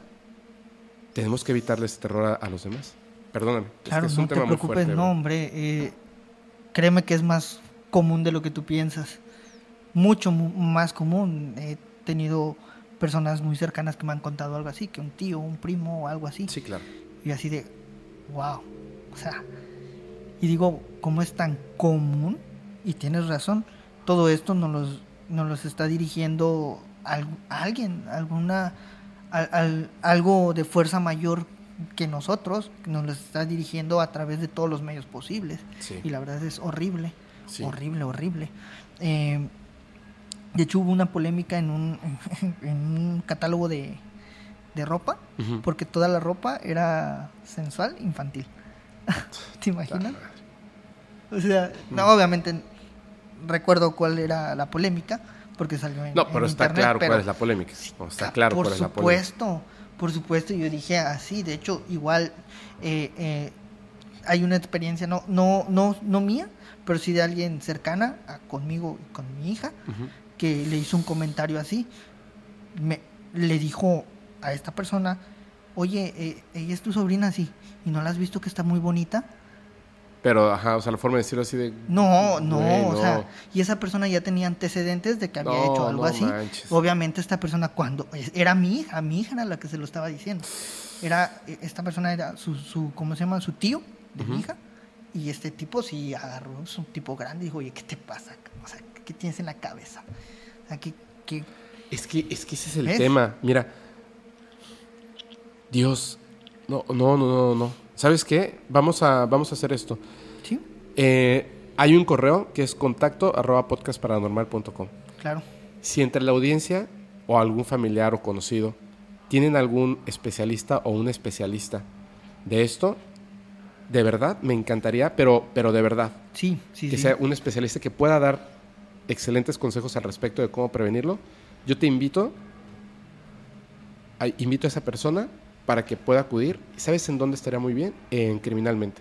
Claro, ahí. Y que hable de verdad. Es más, si va a ser censurado, pues lo subo a la página de internet y solamente en plataformas que lo permitan, pero que sea como una información, aunque sea un, un corto o lo que sea, específicamente para saber qué hacer. Sí, porque Saber qué hacer.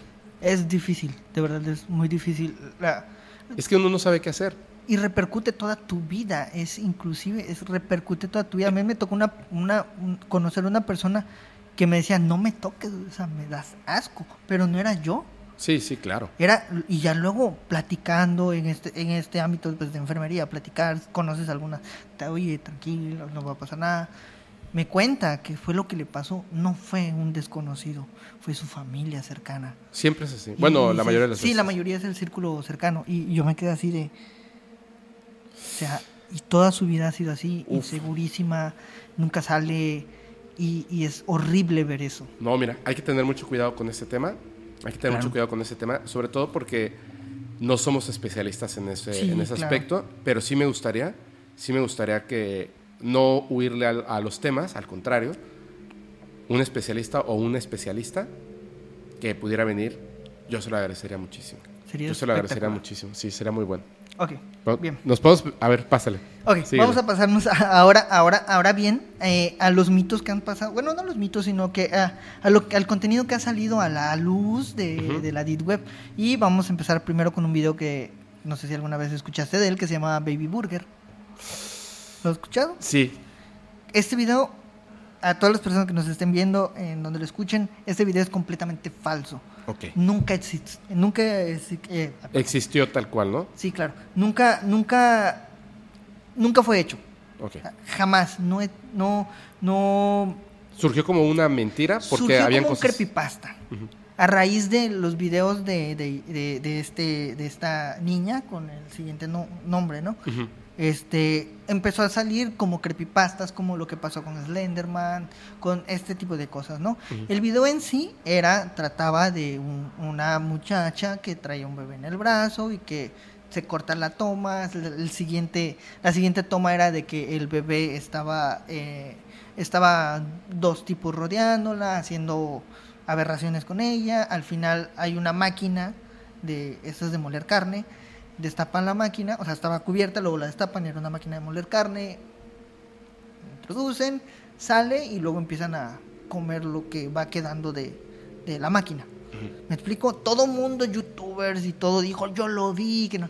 Mentira, ellos nunca vieron nada, nunca, eh, nunca, nunca hubo prueba de ello, ni nada, nada que ver. Qué bueno que no hubo prueba. No, obviamente. O sea, no, qué bueno que no existió. Sí, no, no, no existió. Eh, pero, pero, esto fue eh, compartido por infinidad de gente. Y la gente se creyó que sí existía. Pero, pero, eh, como tal, no hubo un video así. Eso es lo malo, eso es lo que estaba No pensando. hubo. Pero sí hubo videos peores que este. Ujú. ¿ok? De hecho, hubo uno que fue causó polémica y fue en México de un infante en una bañera, bueno, en- como en una, como en un cubo, pues, de los pequeños, sumergido hasta aquí del, del agua, con un cigarro en la mano, perdón, un cigarro en la boca, que ya estaba desvivido. Fue una foto que alguien le tomó. De hecho, fueron sus padrastro y su mamá. Esto, esto sí fue real. De hecho, esto yo lo vi de, de un video de un youtuber de hace años que él lo compartió. Que él dijo, habló de este video, hizo la introducción como si el video fuera real y al final dijo, esto fue completamente falso. Pero les voy a presentar un caso que es más aberrante que este. Y muestra la foto, obviamente no la mostró en YouTube. Compartió un link donde estaba la foto. Obviamente tenías que describir quién eras, a qué te dedicabas, o sea, hacer una encuesta literal para poderte dar acceso a ver la foto. Y compartieron la foto. Y era, la- y esta foto de un caso que sí se llegó a las últimas consecuencias con estos, pero ellos tomaron esa foto en forma de burla hacia ese pequeño. Hacia ese pequeño. ¿Sabes? Sí existe... Me preguntaron en, en el capítulo pasado que grabé que si yo creía que existía la, la maldad en el universo, o sea, en el planeta Claro. como tal, o que si solamente era una, una eh, un punto de vista, digamos, del ser humano. Claro. Pero es que ni las hienas en su hábitat natural son capaces, o sea, ningún animal es capaz de una aberración así. No, Ninguno. claro que no. Claro La maldad no. sí existe. Y de hecho, de hecho si quiere, si quiere la, la audiencia ver algo súper atroz que está en Netflix, se llama El caso del niño Gabriel. Mm, pueden buscar. No, es aberrantísimo, o sea, es de verdad mi hermana lo vio, lloró a mares con eso. Yo ya lo había visto, de verdad es horrible, pero vean la maldad del ser humano ahí. Sí, no, hay un en su montón más- de... máximo esplendor. Aquí en México, la niña de las calcetitas rojas, la niña de la maleta, el niño del tambor. Eh, eh, sí, ¿Te imaginas que hasta, eh, eh, de hecho, hay capítulos de la de, de esto de, de, de mujer, casos de la vida real. casos de la vida real que estaban espeluznantes y eran reales, eran reales. De hecho, igual hay, hay mucho contenido que le llaman los media, que es contenido que realmente, la verdad, es solamente hay- para hay- generar morbo. Sí, o sea, como que captaron el accidente de una persona muy famosa justo cuando pasó esto, bla, bla, bla, pero lo que acabas de decir es cierto. De hecho, hay unas películas que son súper interesantes, súper interesantes al respecto de este, de este tipo de, de cuestiones. Y es, es, es exactamente eso. O sea, si nos enteramos de, de- de lo atroz de, de este tipo de cosas, por lo menos pienso, digo, no sé si sea así, pienso que podemos tener esa visión más como eh, precavida, Consciente, consciente. claro. No podemos ser como estas personas que se la pasan denunciando a todo mundo. Es que mi vecino es, es raro. eh, la vecina Ujú. allá se me hace que... No, no es, no es No, por no hacerle chismes a una persona. No es eso. Pero a lo mejor sí podríamos tener cuidado.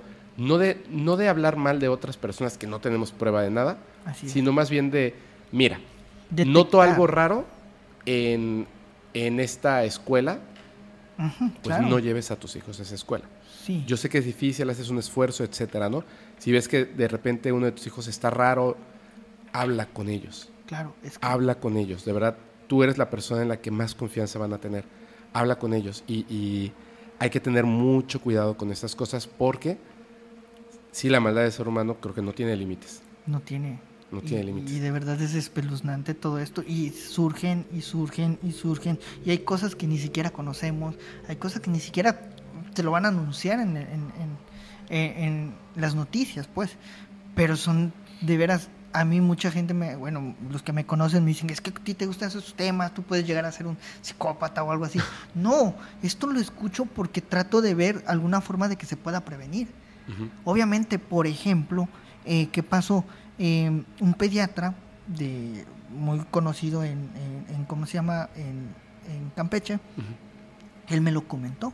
Él me hizo el, el comentario de un caso que pasó en otro país, eh, donde un pediatra tenía este tipo de cosas y de gustos, que lo conocí en un curso. Y él le dijo, oye, ¿por qué no? Y, y fue un comentario así, realmente como que estúpido, pero que le prendió el foco a esta persona porque dijo, yo ya he visto estos casos en internet. Le dijo, oye, ¿por qué no, te- no, ¿por qué no subes fotos de tus pacientitos a redes sociales, ¿no? Y él le muestra la foto, una foto completamente fuera de... Del lugar y todo. Claro. Exactamente, es tu paciente, oye.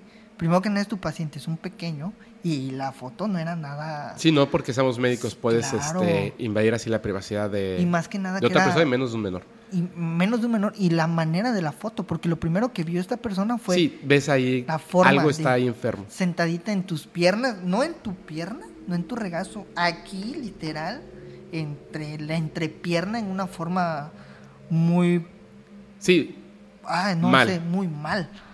Y él, y él lo detectó y lo denunció y supuestamente dice que, que pasó algo ahí. Pero sí, porque pues, seguramente cuando lo investigan hay pruebas. Claro, ¿no? como esta persona. Este, Pero este lo que que te decía, o sea, ahí no es algo que es que intuyo en esta persona, o sea, vio directamente Sí, una vio, prueba. vio, O sea, vio directamente una Sí. prueba, entonces denuncias y obviamente van a encontrar cosas, ¿no? Así es. Ese es el ese es el asunto, pero sí sí Sí es complejo. sí es muy complejo. Ok. Ahora bien, otro video que surgió en el 2013, este que te hablo de, de Baby Burger fue en el 2014, de este siguiente video fue en el 2013, más antiguo, que se llama Daft Love. No sé si alguna vez escuchaste de él. No. Ok. Este video trataba de una de, de unas personas que tenían muchos menores y a una de ellas, una niña, la este la- la toman, la llevan a un cuarto, cortan la toma, la siguiente toma es la niña amarrada, vendada, con un foco arriba, titilante, como una película literal, y eh, esta persona que está grabando voltea la cámara, se pone una capucha, y, la, y otra persona, que era su ayudante, aparece con varias armas y empiezan a, a- Ah, empiezan a hacer esto, ¿no? Mm. Eh, de ahí se corta la cam, se corta y regresan al tipo y el tipo dice, puedes encontrar el contenido exclusivo, tal, tal, tal, tal, un anuncio en tal página con tal precio de Bitcoin y bla, bla, bla. Este video también fue falso, Ah. porque este video fue sacado de unos pedazos de películas. Fue, fue como un collage de varias Está- películas. estaba ¿no? editado. Sí, claro, estaba editado. De hecho, este... este Pero de películas reales? de no de películas reales, o sea, películas este O de sea- este gore, pero que sí se Ah, fueron ok, filmadas. pero películas películas de, de ficción. De ficción, Ah, claro, ok, de ok, ok, ficción. Una de ellas es la famosa Guinea Pig. Si la si Sí, que hay a varias. Sí, hablamos Muchas, de esa en, un en vivo. en un en vivo. Es de esta Guinea Pig y una que se llama Murder, que igual fue muy famosa, que era muy son gráficas, son gore, son Sí, de hecho a, los directores los llevaron a, los a llevaron juicio. presos. Sí. No, no presos, pero a ¿A juicio, Ah, porque decían esto, ¿De dónde? esto es real. ¿Cómo? O sea, esto es real, o sea, estamos viendo Claro. algo real. Y dijo, o sea, dijeron, no, no, no, todo es falso, prostéticos, etcétera. No, imposible. Pero y que tuvieron que demostrar, tuvieron que demostrar ante, Ante ante, ante juez Sí. cómo lo habían hecho. O sea, Claro. detrás de cámaras, etcétera. Porque se hicieron un trabajo. Yo, la verdad, por curiosidad quise empezar a verla. No pudiste, no. No, no, yo no estoy, no yo no estoy diseñado para eso. No, Claro, no, no. O sea, de verdad, o sea, no podría. No podría. Me acuerdo cuando, cuando este, en algún momento eh, estaba en la universidad, que no era universidad, pero en la universidad, y me conseguí unas cámaras reflex y me gustaba mucho tomar fotos. De hecho, por ahí tengo. Ah, está aquí, ahí en, el, en el baúl. Tengo unas fotos súper antiguas que, que tomaba en, en celuloide. Me gustaba mucho porque, aparte, podíamos hacer revelado en la escuela. Wow. Eh, estaba padre. Cuando estaba haciendo eso, estaba en una. Había un, un evento muy grande de, de la SOGEM, de escritores y más, en el Zócalo de la Ciudad de México. Entonces yo estaba ahí, estaba tomando fotos y una persona se me acercó y me dijo, ¿eres de prensa? Y le dije, no. Y me dijo, ah, pero, pero eres fotógrafo. Y yo dije, sí. y me dijo, ¿puedes tomar unas fotos y, y me las compartes después? Sí. Entonces tomé las fotos. Pues yo ya estaba tomando fotos ahí, tomé varias fotos. Me dio una tarjeta y obviamente pues no se las podía mandar de manera digital. Claro. Imprimí el, el doble de las fotografías, se las entregué y las vio y le gustaron. Y me dijo, ah, están padres. No me acuerdo el nombre de esta persona. Me dijo, oye, están bien. Así que me sentí Peter Parker, ¿no? Ah, Y me dijo, ¿no quieres un trabajo de... O sea, te pagamos por fotografías? Y yo dije, sí. Y eran de nota roja para un periódico. wow. Obviamente no, no, iba a poder. O sea, iba a ser el, el cuate que se desmayó. Claro. ¿Ya sabes? Y la foto, no, pues tomaron la foto del fotógrafo desmayado. Sí, de hecho, No pude, o sea, no, no fui, le dije que no, muchas gracias. Cuando me enteré de qué era, le dije que no, muchas gracias, porque sabía que no, no, no podría, no podría, no podría.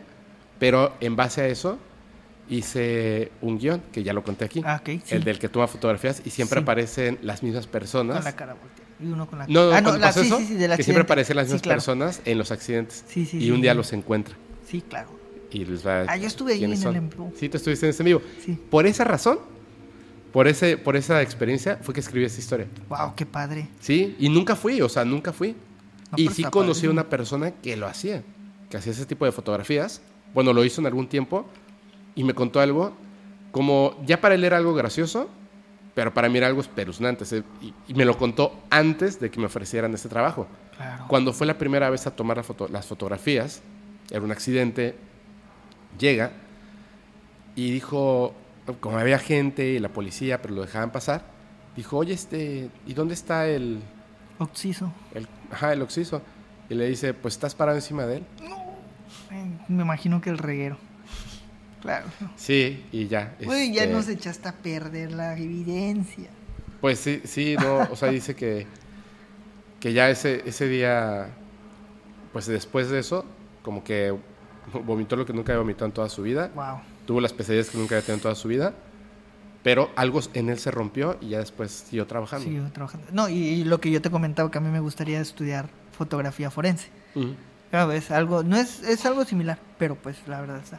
Que de hecho eh, después de, de unas cositas de, de- en este principio de año voy a pensar en seriamente en, en tomarlo, porque es, me gustaría tomar ese inicio para eh, ya lanzarme como criminalista. Digo, aprovechando que sé un poquito de fotografía, no soy un fotógrafo profesional, pero pues aprovechando, ¿no?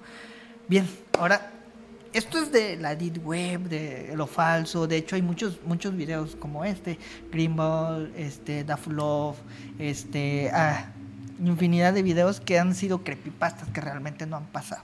De hecho, este, O que alguien lo ha, ha editado otros, ¿no? claro, Para que, que, haya parezca. cortado y de hecho hay muchísima colección de estos. De hecho, hay, no sé si alguna vez utilizaste Ares. Ajá, para bajar música. Para ¿no? bajar Eso, música, ajá. tú ponías ahí gore y te bajabas un montón de videos, ¿no? Digo- Nunca se hubiera ocurrido, pero Nunca no, se te hubiera ocurrido. No, pero pues sí, por ejemplo, a mí me pasaba que yo eh, escuchaba un género de música que era como rock metal, pero una banda se llamaba así, Gore. Y ponía y descargaba una canción que decía punto MP3, resulta que era un video que traía este contenido y así. Ah, me explico. Ahora bien, vamos a pasar. Esto es fuerte, ha sido fuerte, ahora vamos a pasar a algo completamente más espeluznante, que es de la vida real. Estos, esto que te voy a comentar pasó en la vida real. Netflix hizo una serie de esto. Eh, no de este video, pero sí hizo una serie de Como del caso. relacionado de, de el antes de que pasara este video. Ok. ¿Me explico? Este siguiente video, voy a mencionar el nombre y sé que la gente lo va a ir a buscar corriendo porque está en la, en, en la red normal. El primer link que te aparece, pones el nombre y el primer link es el video. Porque no es prohibido. O sea, Ah, no- ok, ok, ok. pero sí está su- sumamente fuerte. El video se llama One Lunatic, One Ice Pick. Un hombre, un picayelo. Un lunático, un Un picayelo. lunático, un picayelo. O uno, One Man, One Pick. O sea, hay, hay Ajá. varios nombres, pero este es el nombre original con el que se subió. Ajá. ¿Ok? Resulta que este video trata de Luca Magnota, Luca Rocco Magnota. Esta persona, eh, antes de subir este video, él ya hacía videos similares, pero con gatos. Mm, Esta persona en Netflix tiene una serie que se llama No te metas con los gatos. Ah, es claro. él. Claro, ok. Él, este video, esta persona hacía vi- videos desviviendo gatos. Primero, el primer video que hizo fue a un gatito, lo metió en una bolsa y le metió una aspiradora. Obviamente se quitó el oxígeno, se llenó el vacío, luego metió el gatito al congelador. Todo fue grabado. Obviamente esto inició una persecución así en internet. Porque no será su cara Porque nada, no sabía su cara, nada más sabía sus manos y todo. Luego alimentó Eh, sí, Sí, perdón, no sé si. Eh, 4chan, a través de 4chan fue que lo pescaron, ¿cierto? a través de Facebook. Ah, sí, pero eran como un grupo de anónimos, Sí, más o menos. anónimos que estaban en, en 4chan, en Facebook. Se ponían de acuerdo todos Sí, y, y claro. fueron buscando pequeñas pistas Cositas entre de los nada. videos y de todo. hecho, ¿sabes por qué lo agarraron? Porque se dieron cuenta de la marca de cigarros que él fumaba, que solamente lo vendían en esa localidad. Y alguien Y ya decían, vio "Aquí y tiene pum, que estar". Aquí tiene- en, entre esta área. Y fue creo que en Montreal, en Canadá. O sea, solamente ahí, y ahí lo vendían y alguien dijo, yo los conozco, son de tal lugar, y así fue, ¿no? Esta persona, de hecho, era una persona narcisista extrema, tenía más de 70 páginas de Facebook hablando del mismo, tenía alrededor de 100 páginas web hablando del mismo, o sea, imagínate, él mismo se adulaba en redes, en todo, y tomamos una foto de él, no era nada agraciado, o sea, perdón, no era nada, este, feo, o sea, el chavo estaba, o sea, tenía un Era un joven, era, era un un- modelo, era modelo el tipo, quería ser modelo y era modelo, A ver. era él. No inventes. Y tenía una super voz el tipo. O sea, mira, era modelo. Sí, está guapísimo. Está, está, o sea, tiene, obviamente ya aquí como que ya no, pero, Yo lo veo súper atractivo. pero el tipo tenía un- unos rasgos así. De, de hecho, eh, él por un comentario que le hicieron, Ajá. él empezó a tomar este así como que, porque le dijeron que tenía un rostro angelical. Y él empezó, se le, creo que se le fue, la- ahí se le fue la mente y empezó a desarrollarse narcisismo extremo. No, bueno, ya estaba enfermo, ¿no? O sí, sea, claro, ya estaba enfermo. y luego con eso, pues más lo disparaba. Así es. Y, él hacía esto con los gatos. Él hacía esto con los gatos. Nadie sabía quién era. Ajá. Empezaron las investigaciones y todo. De hecho, este tipo, así de la nada un día, eh, con estas multicuentas, con estos bots, de hecho creo que fue uno de los primeros en utilizar bots como tal, este, con estos bots empezó a difundir un rumor de, ¿conociste o conoces el caso de la Ken y la Barbie? Ah, sí, sí. Ken y Barbie... Los eh, ah, rusos reales, ¿no? No, no, Creo no, que eran no. rusos. No, bueno, que Eran el Ken real y el- el- la Barbie real. Pero no, no, la no, persona. No. Eh, así se les apodó a ellos. La pareja asesina eran ellos. Pero era, eran bellísimos igual. Ya, ya, ya sé que- Eran sí, sí, súper sí, guapos, sí. ¿no? Este, este chico, antes de conocer a esta muchacha, eh, raptaba mu- muchachas y ya luego cuando esta chica este, Llega a su vida. Llega a su vida, pues la une a, este, a esta cosa aberrante y todo esto. Todo fue grabado, la mayoría de las cosas. Este, Sí, pero es, ya sé cuál es. Ese, ese tema está bueno para que lo, Sí, lo claro. desarrollemos después. Está sí, muy bueno. Sí, sí, sí, obviamente no. o sea, es muy no- interesante porque es como... Es que es parece guion de una película, ¿no? Y es que cambia el chip. Después de esta chica la meten a juicio a ellos dos, ella declara en contra de él, ella sale libre. No lo cuentes todo ahorita. Ah, Bueno, cuéntalo, cuéntalo, cuéntalo. Bueno, ella salió, Ajá. Pero porque decían que ella ah, la obligaron y todo. Y luego salen los videos y se ve que ella está disfrutando de este tipo de cosas. Obviamente no fue. Bueno, ¿Y pero qué tiene que ver con él? él empezó a difundir el rumor de que él y ella andaban.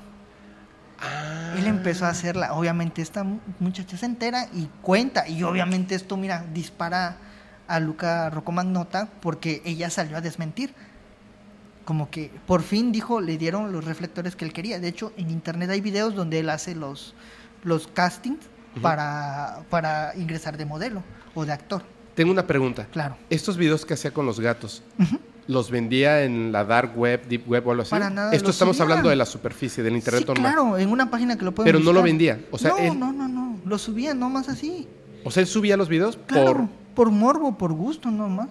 De hecho, pueden buscar los videos en las páginas que todavía no, no, existen. no pueden, no lo van a buscar. No, pero pues salió, salieron en los documentales de Netflix. Ya sé, pero... Digo, no, no es como para que vayan a investigar. Sí, no, no, no vayan, por sí, favor. claro, no vayan, pero sí salieron en los documentales de Netflix. Obviamente, no censurado, pero no la parte... Claro, claro, claro. O sea, es Hizo- que, es que es Sí, la parte claro. te digo, o sea, es donde uno tiene que tener cuidado. Sí. Tiene que tener cuidado. Yo, yo, se los, yo se los pongo así.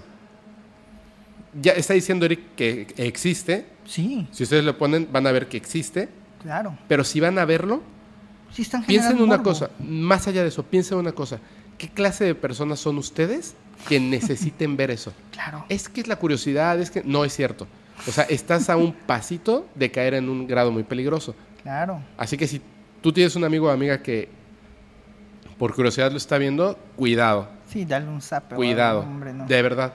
Yo, Claro. yo te lo pongo, a lo mejor yo soy muy, este, tú sabes que yo soy muy severo y muy cortante con todas estas cosas. Lo soy con, con todo el mundo. Claro. Vinieron, no voy a decir, no voy a decir nombres, no, no voy a decir nombres. Vinieron unas personas a grabar, hicieron un, un, este, pues una, mm, fue una pésima grabación. Ha pasado. Y yo le había dicho a Eric, le había comentado a Mariana, a Terca, o sea, al equipo de trabajo, que nos vamos a enfocar en hacer un contenido Serio. no serio, sino, sí, serio, aparte, ¿no? Pero que tenía que ser como muy, este, o sea, teníamos que hacerlo muy bien, regresar a ese punto donde profundizáramos en los temas y traer a personas, no importa si son famosos o no, que también vamos a estar invitando gente que, que ya lleva mucho tiempo en la investigación, etcétera, pero que, que hagan la tarea. O sea, que cuando estén hablando de fechas, si no traen los apuntes porque es imposible aprenderte a todas las fechas o todos los nombres, que los traigan así bien aprendidos o que conozcan muy bien el tema para hablar de eso. Como hay otro que van a ver que, que va a llegar eh, en un capítulo, ya lo vieron, que a lo mejor no traía los apuntes, pero sí conocía el tema. Y en algunas cosas que no, era un tema que además yo también me gusta mucho. Claro. Y decía, no, esto pasó así, ah, es cierto, ¿no? Entonces, pero estamos hablando de lo mismo, no es algo que se inventaron ayer para Así venir es. a estar en el podcast paranormal, pero hay personas que sí lo hicieron. Cuando se fueron, tomé las memorias y lo eliminé. Punto. O sea, no me quiero echar para atrás después y decir, ay, no, bueno, no. O sea, definitivamente no porque se le merece respeto a la audiencia. No me tuvieron respeto a mí, no, tu- no van a tener respeto por la audiencia, está bien. Es más, si quieren venir otro día y hacerlo bien, adelante. Pero yo soy muy tajante con esas cosas en mi vida, soy así. Tú lo sabes. Claro. Tú lo sabes, lo hemos platicado varias veces. Entonces, yo soy el tipo de persona, yo, pero ese es mi pensar. Si yo veo peligro, me alejo. Cuando estoy ando con una persona, por ejemplo, estoy saliendo con una persona y no sé, estoy saliendo con una chica y de repente noto como algo extraño y además indago y veo que sus exnovios todos le le han pegado ya, o sea, ya tengo un foco rojo y es mi decisión simplemente decir, ¿sabes qué? No. O sea, no quiero entrar en, en- no quiero entrar en eso porque no me gustaría ser como como esa pieza de conflicto alguna vez, ¿me entiendes? Claro. O sea, hay ciertas cosas que tú aceptas y otras que no. Si yo un día descubriera que alguno de mis amigos o amigas, por morbo, están viendo unos de estos videos, en ese momento dejan de ser mis amigos o mis amigas. Una persona, un muy buen amigo mío, bueno, era muy buen amigo mío, un día publicó en Facebook algo que, que tiene que ver con estas luchas que hablamos al principio, de una manera súper, súper grosera, pero siempre hacía bromas. Él siempre hacía bromas. Entonces yo le publiqué. Le dije, oye, bro, esto es una broma, ¿verdad? Y me dijo, no. Y expuso por qué desde su punto de vista no es una broma. En ese momento lo eliminé de todas las redes sociales. Tiempo después Claro. me mandó un mensaje y me dijo, oye, ¿qué onda? ¿Estás enojado? Y no le contesté. Pero yo ya ni siquiera tenía su teléfono. Y una persona me dijo, oye, están preguntando que, que qué onda, ¿no? O sea, ¿qué te hizo? Y etcétera. Le dije, a mí no me hizo nada. Pero pasó esto. Y me dijo, no, bueno, pero se lo puedes decir y tal. No. Porque ya, ya no es una decisión inconsciente como cuando eres un niño. De lo que Claro. aprendiste y viste. O sea, ya eres un adulto, casado, que tiene hijos. Si tú decides ser ignorante, es tu decisión. Yo no quiero tener una persona que sea peligrosamente ignorante cerca de mí. Claro. Totalmente, no, no, no es que, ok, ya no somos amigos, pero nos conocemos. No, ¿No? te acabo de eliminar de mi vida totalmente. Cierras Así. toda la relación. Así, claro. Claro. O sea, si me preguntas, no me acuerdo de su nombre. Así. Así. O sea, yo elimino totalmente, de puro a las personas así de mi vida. Creo que es muy importante. Porque es, es como en casa. Claro. Como dice la canción Sí. de Molotov, Sí. hasta la basura se separa. Así es. Eso es. Si tú pones una fruta podrida donde están tus frutas, buenas, podrir. todas se van a podrir. Así. Las frutas buenas no van a hacer que la fruta podrida Sí, se convierta en buena. así Entonces hay que ser muy tajante al respecto. Es decisión de cada quien las cosas que haces mal, donde descubres nadie es perfecto. Yo le he dicho, hay cosas que yo pensaba, decía o hacía en el pasado que hoy digo, qué mal estaba. Claro. Pero yo estoy descubriendo eso y yo decido cambiar. Así es. Entonces, esto, por eso les digo, o sea, ok, Ve- discúlpame que te interrumpa. Sí, claro, no, no. claro, Vean el Pero hay que documental tener porque cuidado. está enfocado hacia la información. Claro. exactamente. Pero una cosa, Sí. una cosa es, es así de fácil. Eres un detective, Así. ni modo que no vas las pruebas, claro. Claro. que sí. Pero entonces, no hay un pretexto para que el detective diga, bueno, voy a ir a desvivir personas de la misma manera para estudiar el caso. No, no, es no, lo eso mismo. no es así. No es lo mismo. No, claro que ¿Me no. entiendes? Es que espero que, que haya quedado bien mi, eh, mi punto y es mi punto de vista. Sí, Y así por soy supuesto. yo. Y si quieres ser mi amigo o amiga en algún momento, así soy yo. Sí, claro, y, ya me ha tocado, ya, ya, ya, ya lo he escuchado, ya lo he visto. De hecho, hace poquito que estábamos en tu compu, vimos publicación de Facebook y dijiste, ah, no manches, cuando compartí eso. ¿Te acuerdas? Ajá, sí. Que estábamos aquí y fue, fue algo, fue algo raro. Bien, ahora, ¿qué es lo que pasó con este tipo? Hizo esto, la gente lo empezó a detectar, empezó a, a poner un foco, hasta que un día, de la nada, alguien publica en una página este video con este nombre. El de One. One, Lunatic One Ice Pick Ajá. publicó este video. Otra persona. No. Ah. La gente, como empezó a hacer esta investigación, Ajá. la gente llegó a este video Ok. y dijeron, ¿qué es esto? Porque lo, lo asimilaron, o perdón, le, lo empataron con el que tenía la misma canción y era el mismo cuarto, más o menos, algo así. Ah, y dijeron, oye, se parece como el que estamos investigando. Es ¿no? como el mismo creador, digamos. Claro, claro, pero estaba en una página que no era, porque este tipo le compartía a ellos, a- a- en forma de burla, en páginas de, de rescate animal, les compartían los videos de... Puedes ver el siguiente video donde le doy de comer a un gatito de la calle, y pum, entran y ven esto, ¿no? de, de- de- de lo que él hacía con estos, con estos Gatos. gatitos. Eh, empiezan a ver el video y resulta que era un desvivimiento de una persona eh, que se llamaba Lian. Eh, Rocco o Luca, este está la persona desnuda en la cama, empieza con un picayelo, ya te imaginas, empieza a hacer todos estos actos.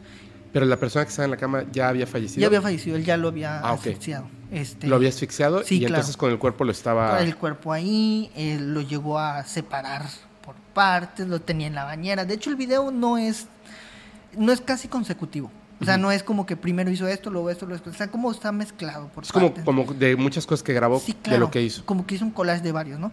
Grabó esto, hay una parte donde corta un pedazo y lo digiere, que se lo está dando de comer a su perrito.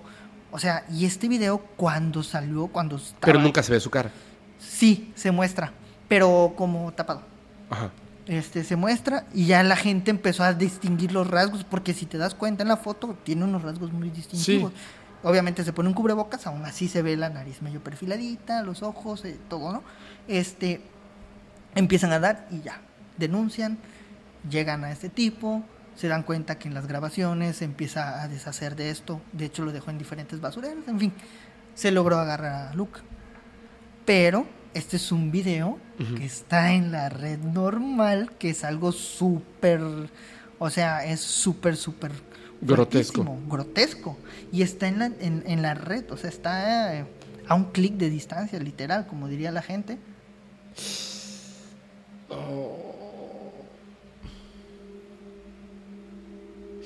No, Eric. Te repito, esto está en un clic de distancia. Lo que te digo del la ingesta. Ya, ya, ya, ya, ya, ya, ya. Sí, claro. Y al final, este tipo fue detenido, obviamente por esta grabación, y ya tenía los antecedentes de los videos de los gatitos, y pues fue a dar a, a la cárcel. Pero este video sigue activo en la red. Lo, pueden lo puedes buscar. Qué bueno que, que, que lo agarraron y además Claro. que le pudieron comprobar que él, porque obviamente no es lo mismo el tiempo que iba a estar quizá en prisión, dependiendo de las leyes que hayan de protección animal, que generalmente Sí. son un chiste, pero el desvivimiento de una persona, Claro. Fue desvivimiento, canibalismo, tortura, o sea, agregado De infinidad todo. de cosas. Sí, y entonces él ya se queda para siempre en la cárcel. sí. O sea, y, y fue, fue un caso muy sonado hace años. Ajá. que en donde pues em- como que empezó a dar indicios de que en la red hay gente así y Eh, peor. o sea, en el mundo, pero la red el- los ha como... exactamente como que los, los ha acercado y los ha- los ha multiplicado, sí, claro además. están cerca de sus víctimas o están cerca de sus de- O entre ellos. o eh. entre ellos mismos o sea entre, entre ellos se comunican pues ¿Y sabes qué? Esta es la cuestión que es bien rara. O sea, tú dices, hoy en día por el internet, yo te voy a contar algo al rato, sí ok, ahí sí tiene que ver con tema paranormal, y cómo, cómo este tipo de mentes criminales se unen. Claro. Wow. No, está, está... Qué bueno que cerré los ojos a tiempo. Voy a tener pesadillas por tu culpa. Siempre es, siempre es así. Ahora, ahora bien, de esta historia, pues ahí acabó. Eh, esta investigación, de hecho, pueden, de verdad, les recomiendo mucho ver la serie, está muy ¿Es buena. una serie o es un documental? Es una serie documental. Ah, bueno, pero son o sea, no varios es una capítulos. película, son Sí, varios. Claro. Tengo una pregunta. Sí. En la serie, eh, ya va a ser un spoiler, no importa, porque Sí, ya claro. se contó la historia. En la serie de Netflix, ¿hablan de eso? De... Al final, pero muy poquito. O sea, como que no te dejan en claro no, que fue porque, es- o sea, no, no es que no te dejen en claro. O sea, hablan de esto, pero es que no está enfocado en el Está enfocado más en desvivimiento los de- gatos. el- lo de los gatos. Porque fue una búsqueda durante mucho tiempo.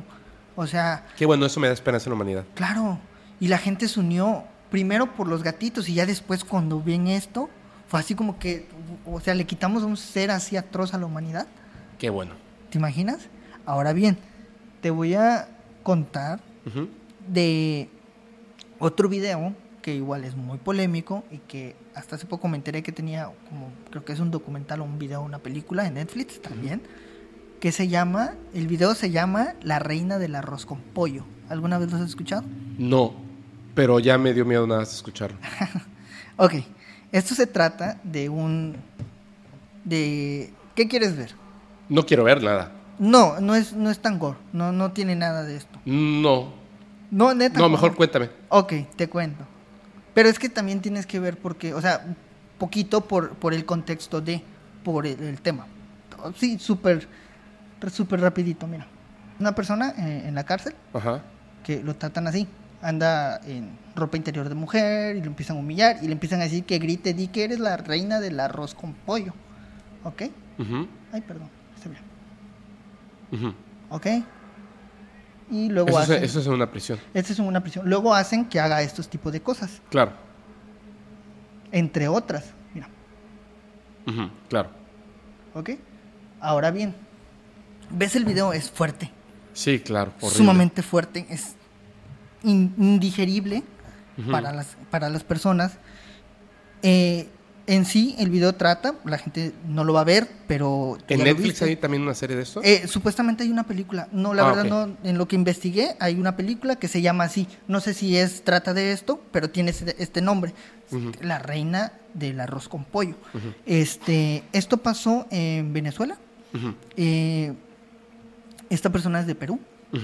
Eh, la acusaron de actos con menores. Eh, la meten a la cárcel. En, e- cuando esto es Obviamente, pues se lo comprueban y lo meten a la cárcel. No, lo metieron a la cárcel. Pero le, com- le comprobaron que. Ahí vamos. Ah, ok. lo meten a la cárcel, eh, llegando, obviamente, estas personas, cuando llegas a la cárcel y saben que hiciste es- estos actos, eres Sí. lo peor para ellos. Y empiezan a hacer lo que ves en el video.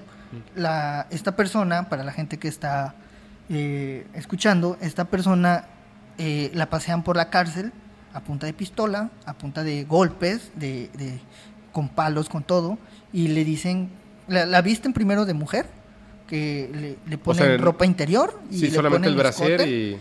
el brasier y ropa interior y la hacen que camine por todos los reos y todos los reos la están viendo, la están humillando totalmente. Eh, le empiezan a gritar que diga ella, bueno, él, que grite que es la reina de la, del pollo con arroz, Arroz con pollo. de arroz con pollo. Bueno, Sí, es lo mismo. Este, le empiezan a gritar que eso, que ella grite y ella lo empieza a gritar. Bueno, él, vestido de mujer, lo empieza a gritar. Eh, luego pasan a lo siguiente del video, que también acabas de ver, actos sexuales. actos sexuales que lo obligan a él y lo obligan a rogar por su vida. Le empiezan a decir, te vamos a matar a pijazos, este, así que ponte a hacer lo que estás haciendo. Y él pues obviamente llora, o sea, está suplicando por su vida y dice, ¿sabes qué? Date la vuelta, va. Otro, otro, o sea, lo más aberrante que se pueden imaginar en la cárcel. Este, y al final él, le dicen que ruegue por su vida le, le- le continúan diciendo que, que si no lo hace, lo van a desvivir y en fin. Hay una parte antes de esto que le obligan a introducirse un desodorante y que lo, luego lo vuelva a expulsar muchas veces. En esta parte del video está, en- más o menos, eh, antes del final. Al final, en otro video, lo muestran a él desvivido. O sea, le hicieron todo esto, lo humillaron y todo, todo, todo. Y aún así lo desvivieron. Esto lo hicieron en alrededor de dos días. Así lo tuvieron. Después de estos dos días se comprueba que esta persona era inocente. Nunca hizo nada de lo que le dijeron. Fue un error, lo metieron. Y de hecho hay una controversia en internet porque lo confunden con otro caso, que también la persona era inocente. Pero no, esta persona también era inocente.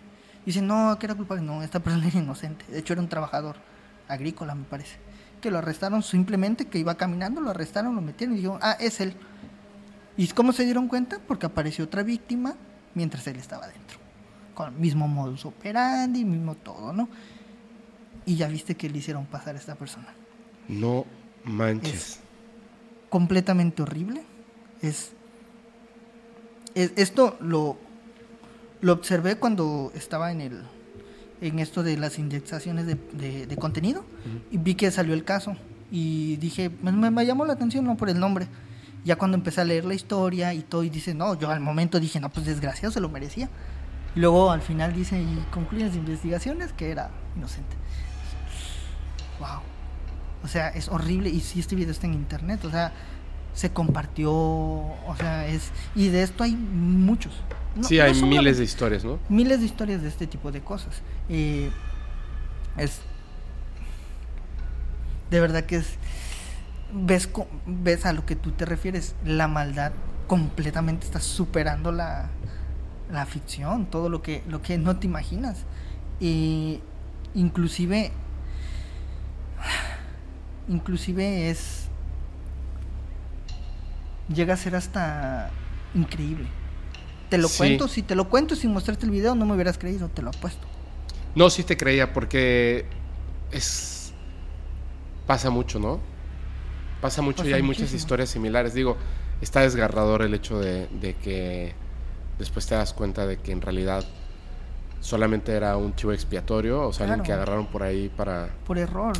Por pues igual no por error, sino para ya ya tener ahí como ya darle carpetazo a esto, ya Claro.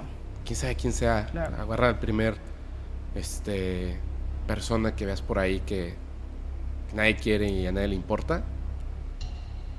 Sí, no, sí, es- sí, no, hay, hay- hablando de eso, o sea, por ejemplo, solamente en México, solamente en México hay, incluso ahora, están trabajando en leyes para sacar de la cárcel a las personas que son, este, que obviamente son, eh, están acusados injustamente. Hay, hay un caso muy famoso que, que es un señor que lleva, creo que 40. 50 años o 40 años en la cárcel, en prisión, porque hacía mucho frío y una persona como con más poder y dinero, para castigarlo porque era su trabajador, le, le quitó ahí en su casita donde vivía, le quitó las, este... las- no, las cobijas, Ah, ok. las cobijas, entonces hacía mucho frío y en la noche fue y se metió a la, a la casa del patrón para agarrar su cobija para poder dormir esa noche y lo acusó de robo. Y su juicio todavía no comienza, Y lleva 40 años. Lleva 50. 40 años, ca- 40, 50 años, un hombre que trabajaba solamente porque tomó su pertenencia. Claro. Entonces, eso obviamente no, no me, me- es, es horrible, pero me queda claro que esas cosas pasan. Me queda claro que esas cosas pasan. Lo demás, mira, me da gusto que hayan agarrado el tipo este de los gatos. Me da gusto que estos este, videos de los que se hablan sean falsos Claro. Me disgusta mucho y me, me da mucha pena el saber que existen cosas peores. Y, y nada más, ¿no? Eso sí está cañón. ¿Sabes qué creo que hay que hacer, Eric? Como, como ya iniciamos con esto de que este es el del podcast paranormal, Sí. yo creo que hay que hacer, esto va a ser como una colaboración de podcast paranormal y criminalmente. ok. De verdad.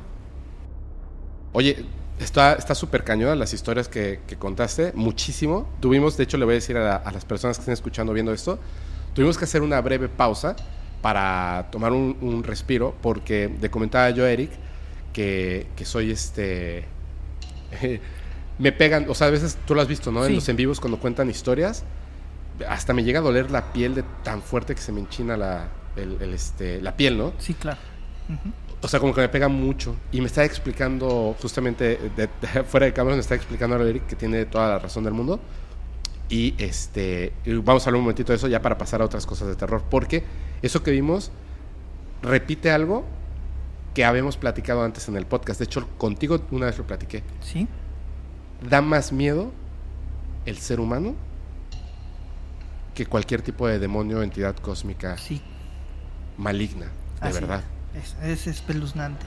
Eh, y pues, este, eh, ya referente a, a esto, eh, pues, yo sé que eh, al mostrar esto es, es complicado, Sí. complejo, porque empieza a entrar la, como que la intriga del por qué, o sea, de, de- del por qué esta des- desensibilización eh, eh, sobre estos temas. Eh, porque se nos hace a la gente, la gente va, va, va a querer ir a buscarlo, ¿no? Y ahí es donde parte una gran, gran, súper gran diferencia.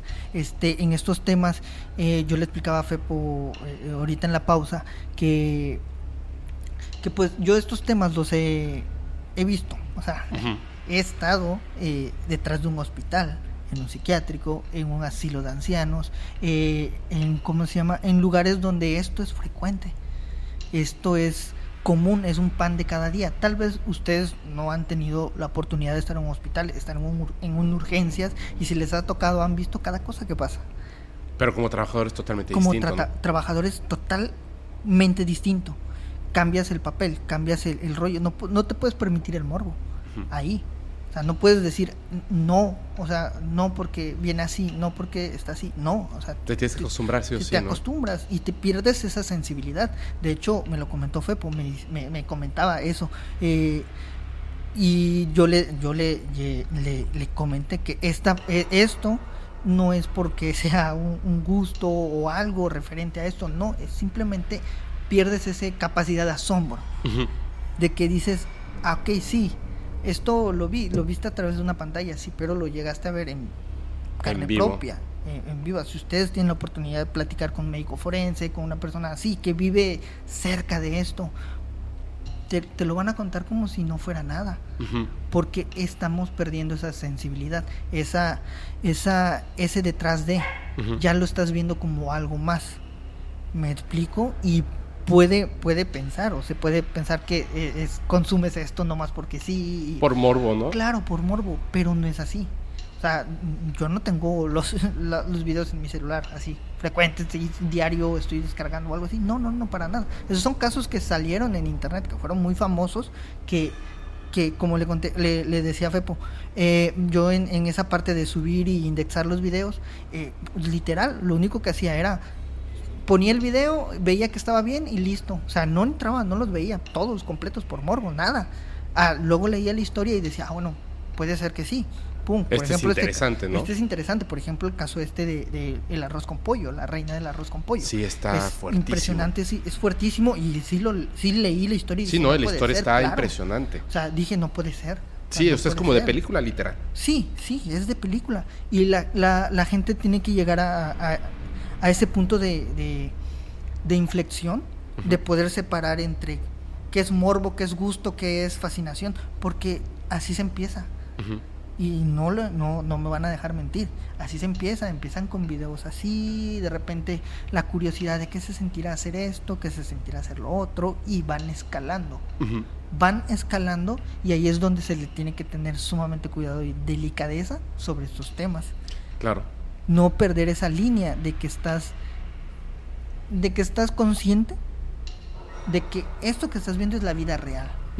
Esto no es un- una película, no es una ficción, no es un tráiler, esto es vida real. Son vidas que se pierden, son vidas que personas cometen actos delictivos que luego tienen repercusiones, Claro. pero y no se no se debe de perder esa conciencia de como lo- los temas de, de estos de, del CP, que la gente piensa que no va a pasar.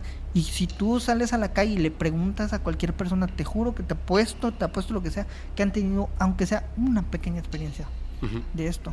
Y no podemos permitir que nos traten de, de mostrarlo como algo normal, algo cotidiano. No es así, esto no es, no es agradable. No es agradable. Es que es, es que es eso justamente lo que dices, o sea, porque Tú cuando estuviste trabajando como enfermero, Sí, por ejemplo, me acuerdo de la historia esta de, de la familia cuando estabas en la ambulancia, sí, estás ahí tratando de salvar una vida o Claro. varias vidas, ¿no? Y, y hay órganos expuestos, hay sangre, Sí. hay fracturas, hay cosas.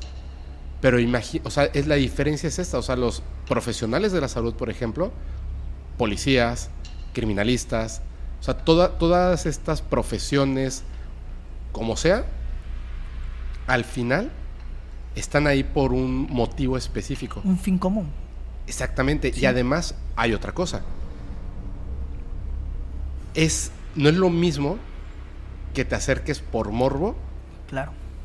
por, por sentir esa adrenalina de, de ver otra vez este, esas cosas, por gusto propio, donde es así como de qué onda contigo, a una curiosidad honesta, sensata, de es que me gustan estos temas, me gusta el estudio de, cri- de criminalista, me gusta la medicina, me gusta el cuerpo humano, etcétera, ¿no? O sea, voy sobre esa línea porque a lo mejor puedo salvar una vida, puedo prevenir que se Claro. pierdan otras, que es la parte interesante, y también que yo se lo comentaba a Eric así fuera de, de- de cámaras y le digo, sí, es que qué raro es esto. O sea, hoy en día, 2023, yo puedo hablar súper, súper emocionado de extraterrestres y no voy, a, no, o sea, no voy a tener una repercusión negativa, pero si hubiera estado yo en 1980, Claro.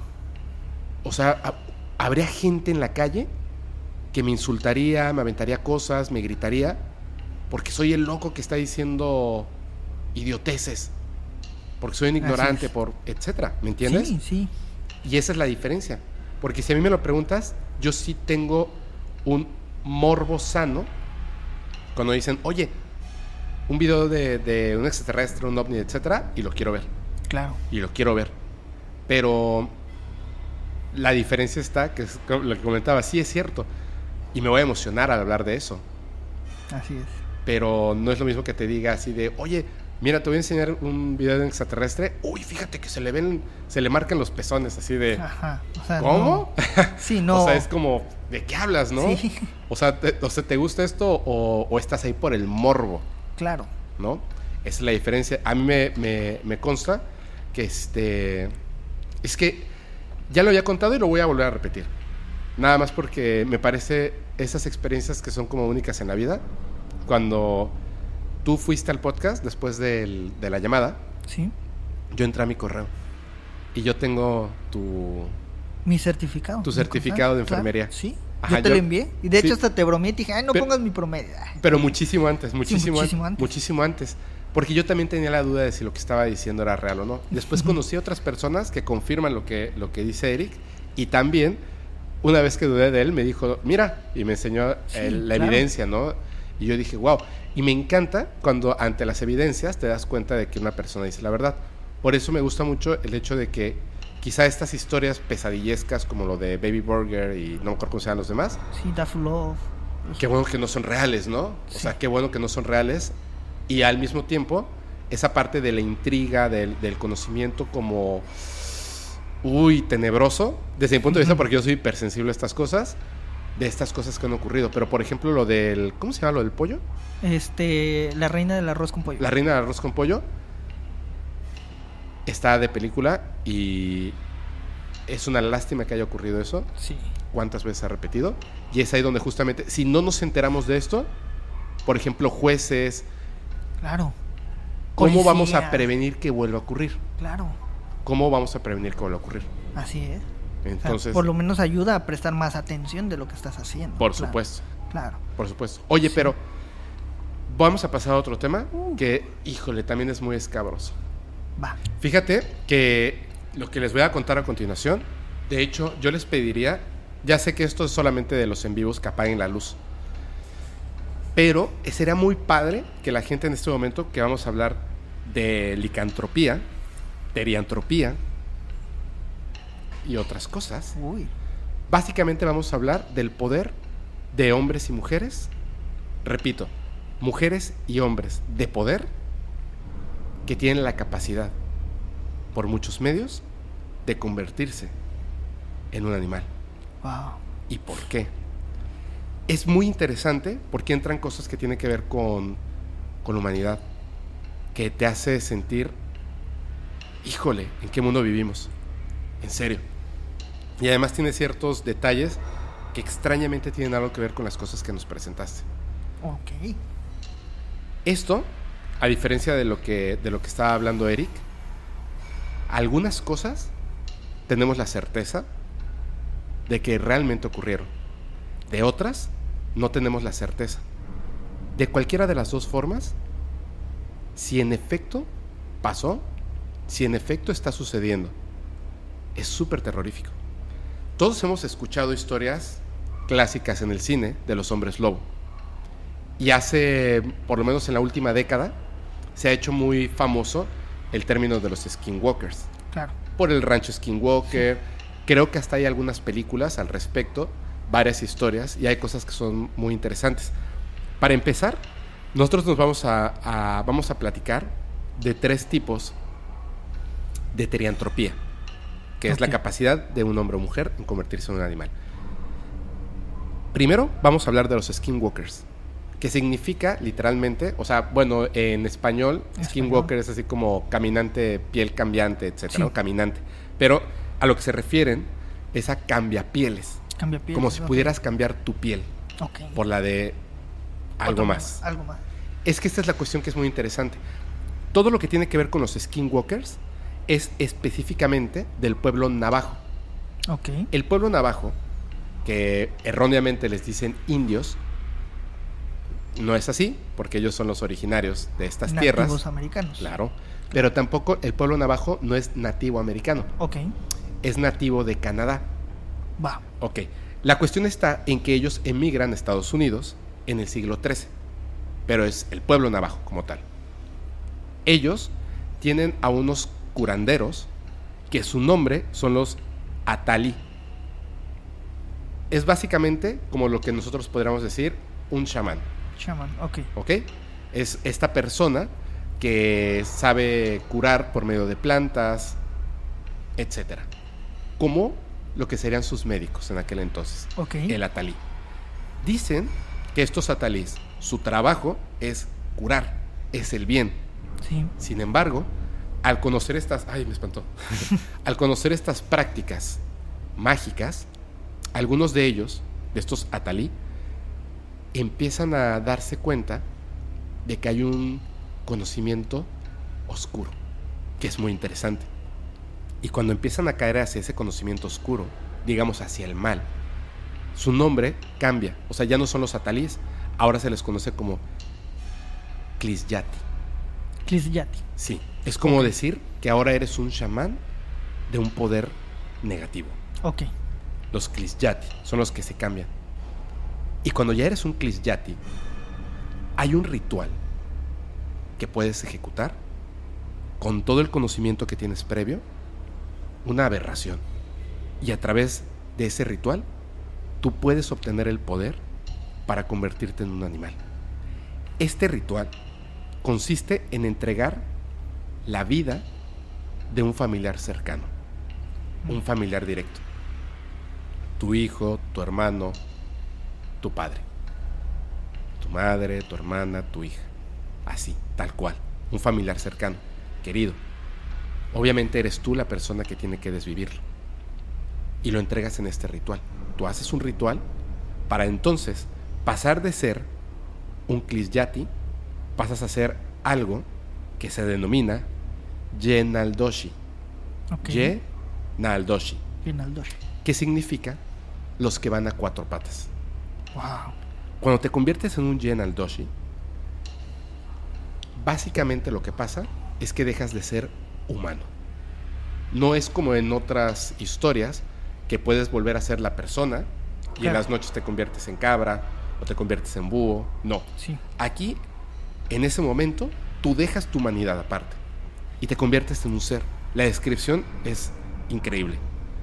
Los brazos, porque andas ahora en cuatro patas, delanteros, son largos para que puedas andar a cuatro patas, aunque también pueden caminar en dos.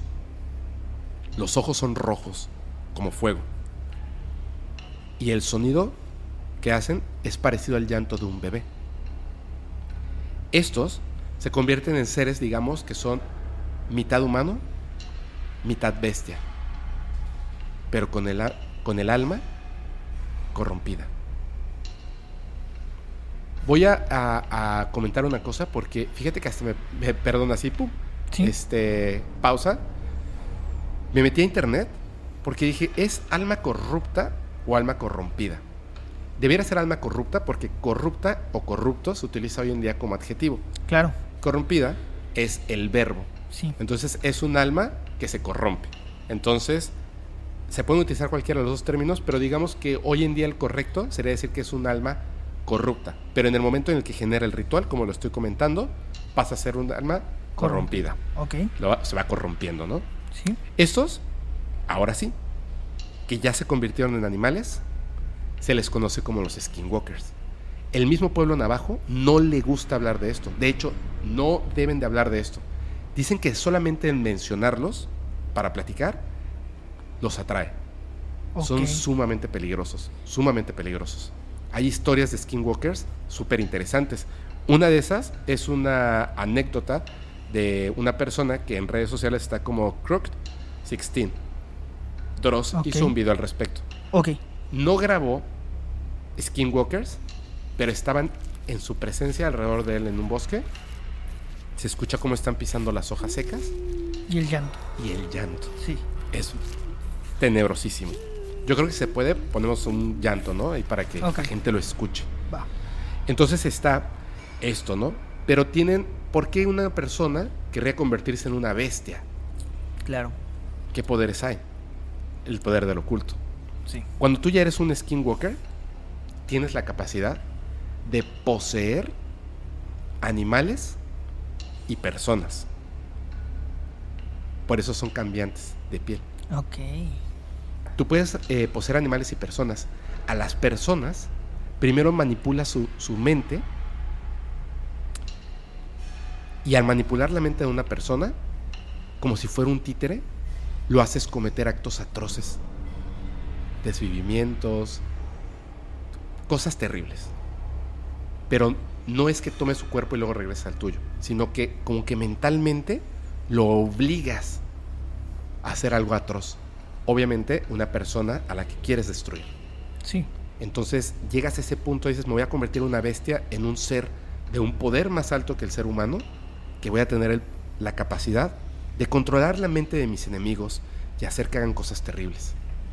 Además, dicen que parte, como muchos seres eh, de, este, de, esta, de este tipo, digamos, demonios, arcontes, etcétera, se alimentan del miedo de las personas. Y como todo, tienen ciertas cuestiones que parecieran escritas de un guion de una película. Por ejemplo, cuando tienen víctimas, niños o bebés, hice una pausa enorme para que no quede pegadito a lo que voy a decir, pero hablando de estas víctimas específicamente, el skinwalker guarda los huesos de las falanges y los cráneos.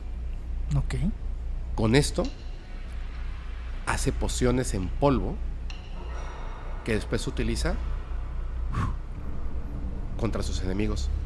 Cuando tú respiras esta poción en polvo, te convulsionas, te pueden poseer o falleces. ok.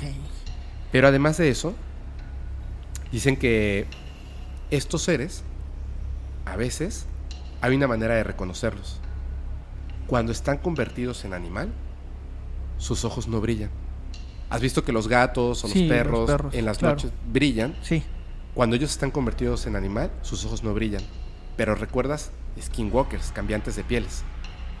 Si ellos entran a tu mente, quieren eh, atacarte a ti, pero no quieren poseerte, quieren atacarte a ti, ¿qué es lo que hacen? Comienzan a seguirte. Si tú ves un skinwalker, huye y ve a tu casa y enciérrate en tu casa. El skinwalker no puede pasar a tu casa a menos que tú lo invites. No pueden pasar a tu casa. Pero ¿qué es lo que hacen los skinwalkers? Entran a tu mente y entonces cambian y toman la forma de una persona, un familiar tuyo. que le abrirías la puerta. y te piden que por favor necesitan ayuda, están lastimados, etcétera, para que abras la puerta y le digas, pasa. Cuando pase, va a ser la última vez que te vean a ti. Porque te va a desvivir y se va a alimentar de tu carne. Cuando están convertidos en humanos, pasa lo contrario que cuando están convertidos en animales. Cuando están convertidos en esta faceta de humanos, de un humano, una persona que tú conoces, sus ojos brillan como animales. Ok. Así lo puedes reconocer. Así lo puedes reconocer. Es el muy famoso rancho Skinwalker, que de hecho ya, ya este, con Viernes Conspirativo hablaron de justamente del rancho Skinwalker.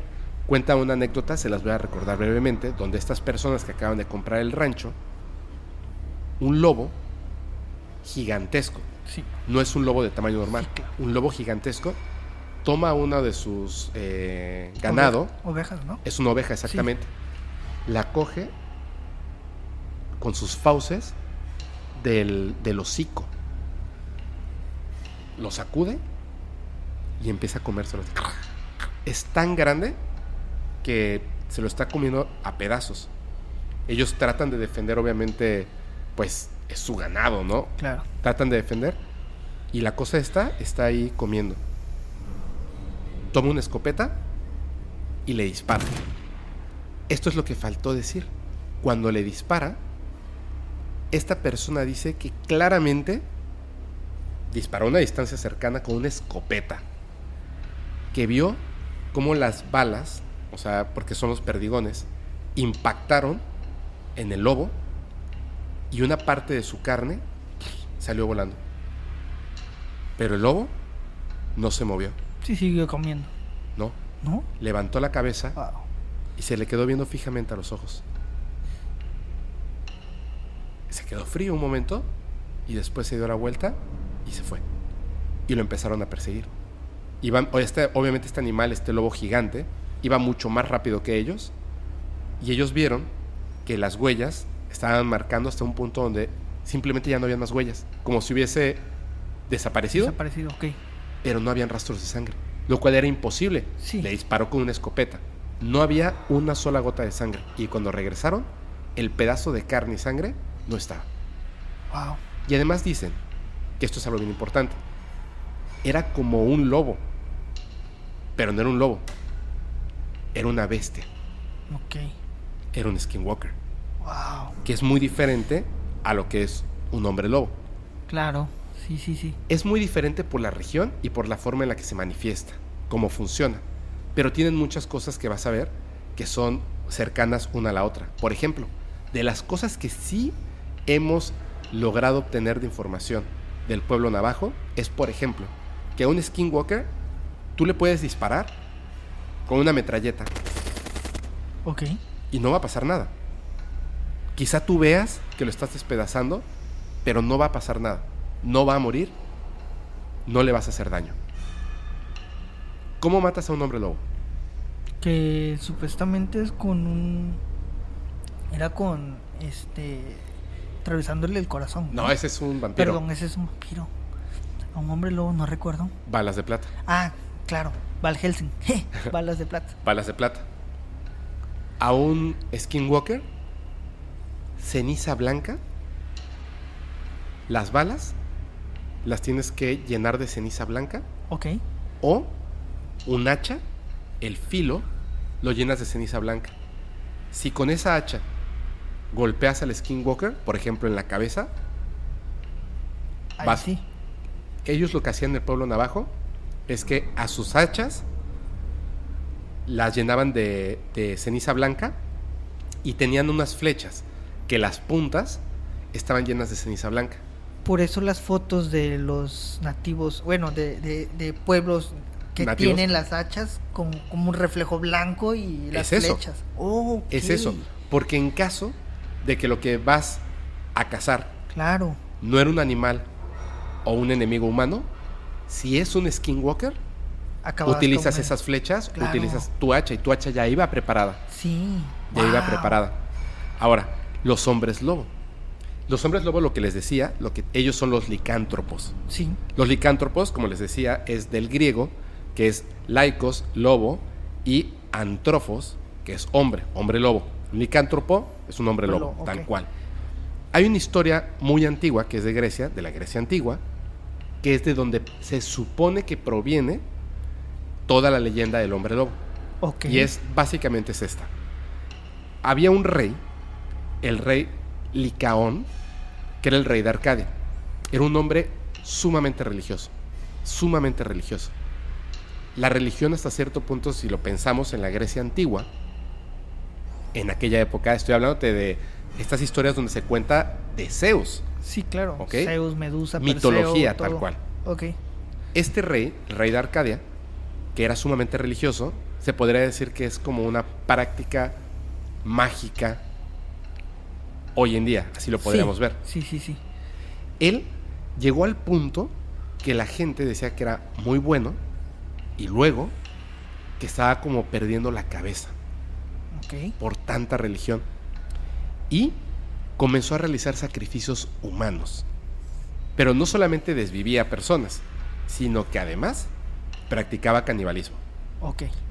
Zeus se entera de esto, que se ha vuelto loco y que está haciendo sacrificios humanos, hasta ahí. ¿Y qué es lo que hace? Zeus se hace pasar por un peregrino, llega con el rey Laicos, y el rey Laicos invita al peregrino que está de paso a comer en su casa y prepara un festín. Lo que le sirve es, ojo con esto, según la historia, carne humana de uno de sus propios hijos Wow. a ese grado. Zeus, cuando se da cuenta de la aberración de esta persona, en castigo, lo convierte en un lobo. Porque la idea es que los lobos son peligrosos y traicioneros. Ok, sí. Entonces lo convierte en un lobo.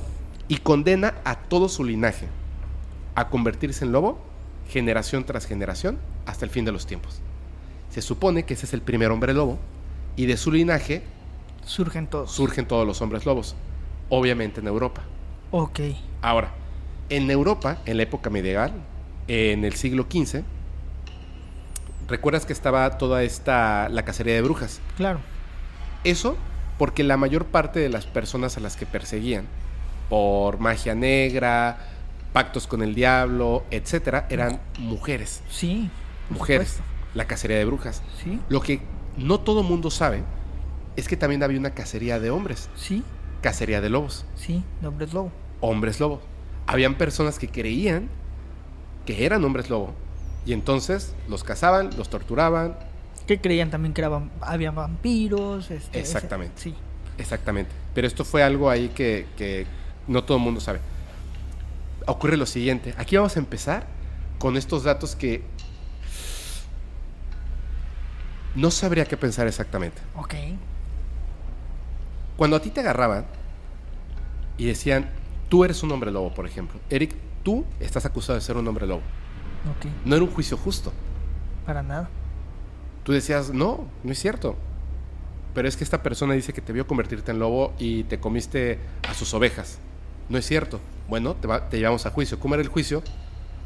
Te hacían una, un interrogatorio y si en ese juicio justo, digamos, no salías bien librado, si seguían sospechas de que si eras un hombre lobo, porque sí hubo muchas personas que dijeron, no, yo no estuve en ese lugar, tengo pruebas de que no estuve ahí, etcétera, etcétera. Bueno, vamos a estarte vigilando. Ah, no, esta persona no es un hombre lobo, evidentemente. Y ya. Pero, si tenían sospechas, te iban a torturar Sí. hasta que dijeras la verdad. Y después, pues te iban a llevar a la Sí. hoguera y otras prácticas, ¿no? De hecho, ya después de tanta tortura, lo único que te quedaba era decir que sí.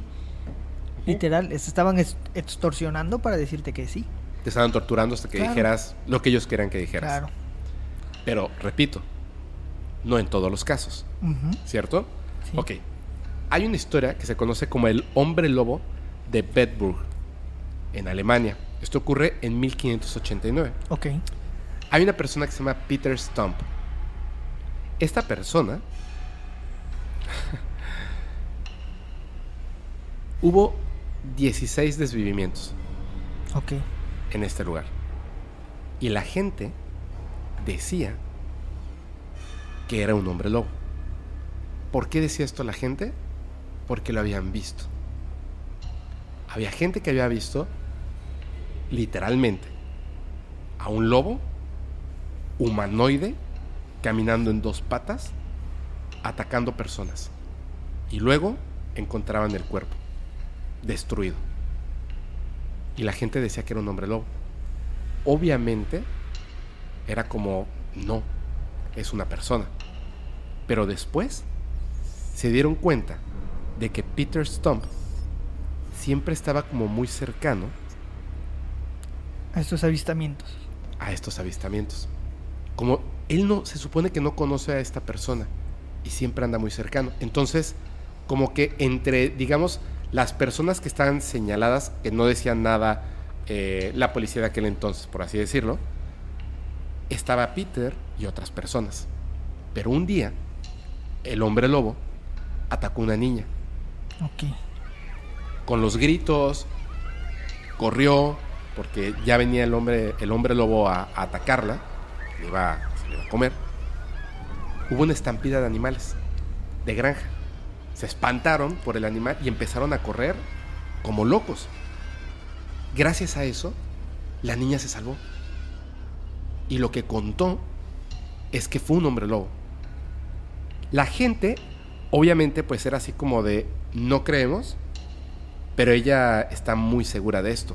Entonces, se juntan los hombres armados.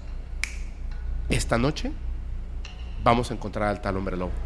Y lo empezaron a buscar, por donde había dicho la niña que se fue. Y van en la búsqueda, y van en la búsqueda, y van en la búsqueda, y lo encuentran. Encuentran al hombre lobo. Lo tratan de rodear, y el hombre lobo se les empieza a escapar. En todo esto, que están en la casa del hombre lobo, lo ven. Logran cortarle una pata. Le cortan la pata delantera izquierda al hombre lobo. Y entonces, al día siguiente, Peter Stump, Aparece sin una pierna. sin una mano, Sin una mano. tiene un muñón. Tiene un muñón en lugar de brazo izquierdo. El que cortaron. el que cortaron. Y no solo esto. Él dijo que se lo había cortado trabajando porque era leñador Ah, ok. y que se lo había rebanado sin querer. Pero lo habían visto unos días antes y estaba Sí, bien. Sí, imposible. Y ahora tenía un muñón. Inmediatamente lo detienen. Inmediatamente lo detienen. Se lo llevan.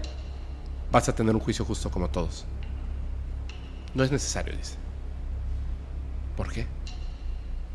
Soy un hombre lobo. No, manches. y confiesa todo. Lo que confiesa Peter Stump es que él practicaba la magia negra desde los 12 años de edad. Practicando, estudiando, un día logra hacer un contacto con una entidad que decía ser Satanás.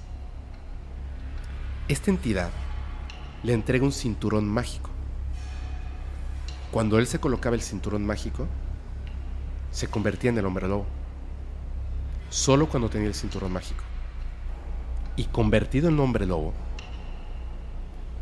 se sentía poderoso, tenía hambre, podía hacer lo que quisiera. Como lo habían atrapado en su forma humana, le pidieron el cinturón mágico. Ok. ¿Pueden quitarme la vida? Nunca les voy a decir dónde está el cinturón. Y en efecto, lo torturaron por varios días. Él ya había confesado ser un hombre lobo, Ok. practicar magia negra, haber contactado con Satanás. Sí, confesó todo. Confesó todo. Pero lo empezaron a torturar porque querían el cinturón mágico. Ok. Nunca habló. Lo decapitaron y arrastraron su cuerpo por todo el pueblo hasta llevarlo a una hoguera. En la hoguera estaba su esposa y su hija, Puede ser. Vivas. Y las quemaron acusadas de ser cómplices. Claro, de brujería también. Esa es una historia. Ah, qué fuerte. Es extraño, ¿no? Súper extraño, ¿no? O sea, quizá al saber lo que iba a pasar contigo, les contó lo que quería escuchar. Sí. Pero lo vieron, la mano, la niña. ¿Qué- de, ahorita te voy a contar más cosas, pero ¿qué piensas hasta ahorita de, de Peter Stump? No, o sea, imagínate estar involucrado en el ocultismo, en la magia negra desde los 12, que hagas un contacto con esta entidad que te dé este poder y que tú te sientas poderoso y que pero es triste porque involucras a gente que no tiene nada que ver con esto Claro, y pagan de una manera tan terrible como lo pagaron muchas personas injustamente en esa época. Obviamente me imagino sus creencias era tenemos que acabar con este linaje, qué tal si, o sea, todo lo que se sabía, ¿no? En cómplices, épocas. porque Claro. "¿Cómo- ¿cómo es que no se darían cuenta? Sí, sí, sí, sí. ¿No? Que esta persona, Pues hace esto. o sea, hace magia negra, practica Claro. magia negra, tiene contacto con Satanás y se convierte en un ser que está desviviendo a las personas del pueblo. Sí, es espeluznante, o sea, Luego no la conocía. ocurre lo que te decía en Francia. Ok. En Francia, el lugar donde ocurre esto es Gévaudan. Yebudan. Gévaudan. Gévaudan. Esto que ocurre en Francia es bien raro. Una bestia, un lobo gigantesco como un skinwalker, gigantesco, Ok. No grande, gigantesco. gigantesco. Ok. 210 ataques confirmados. 113 de estos ataques mortales. ¿Qué quiere decir? 97, no más. 87, 87. 87 víctimas que sobrevivieron Ok. y que contaron lo mismo. Muchos testigos. Un lobo gigantesco, Wow. un ser espeluznante. Esto fue tan grande, o sea, 210 ataques. Sí, claro. en un poblado en, en el año de 1764 es demasiado. Sí.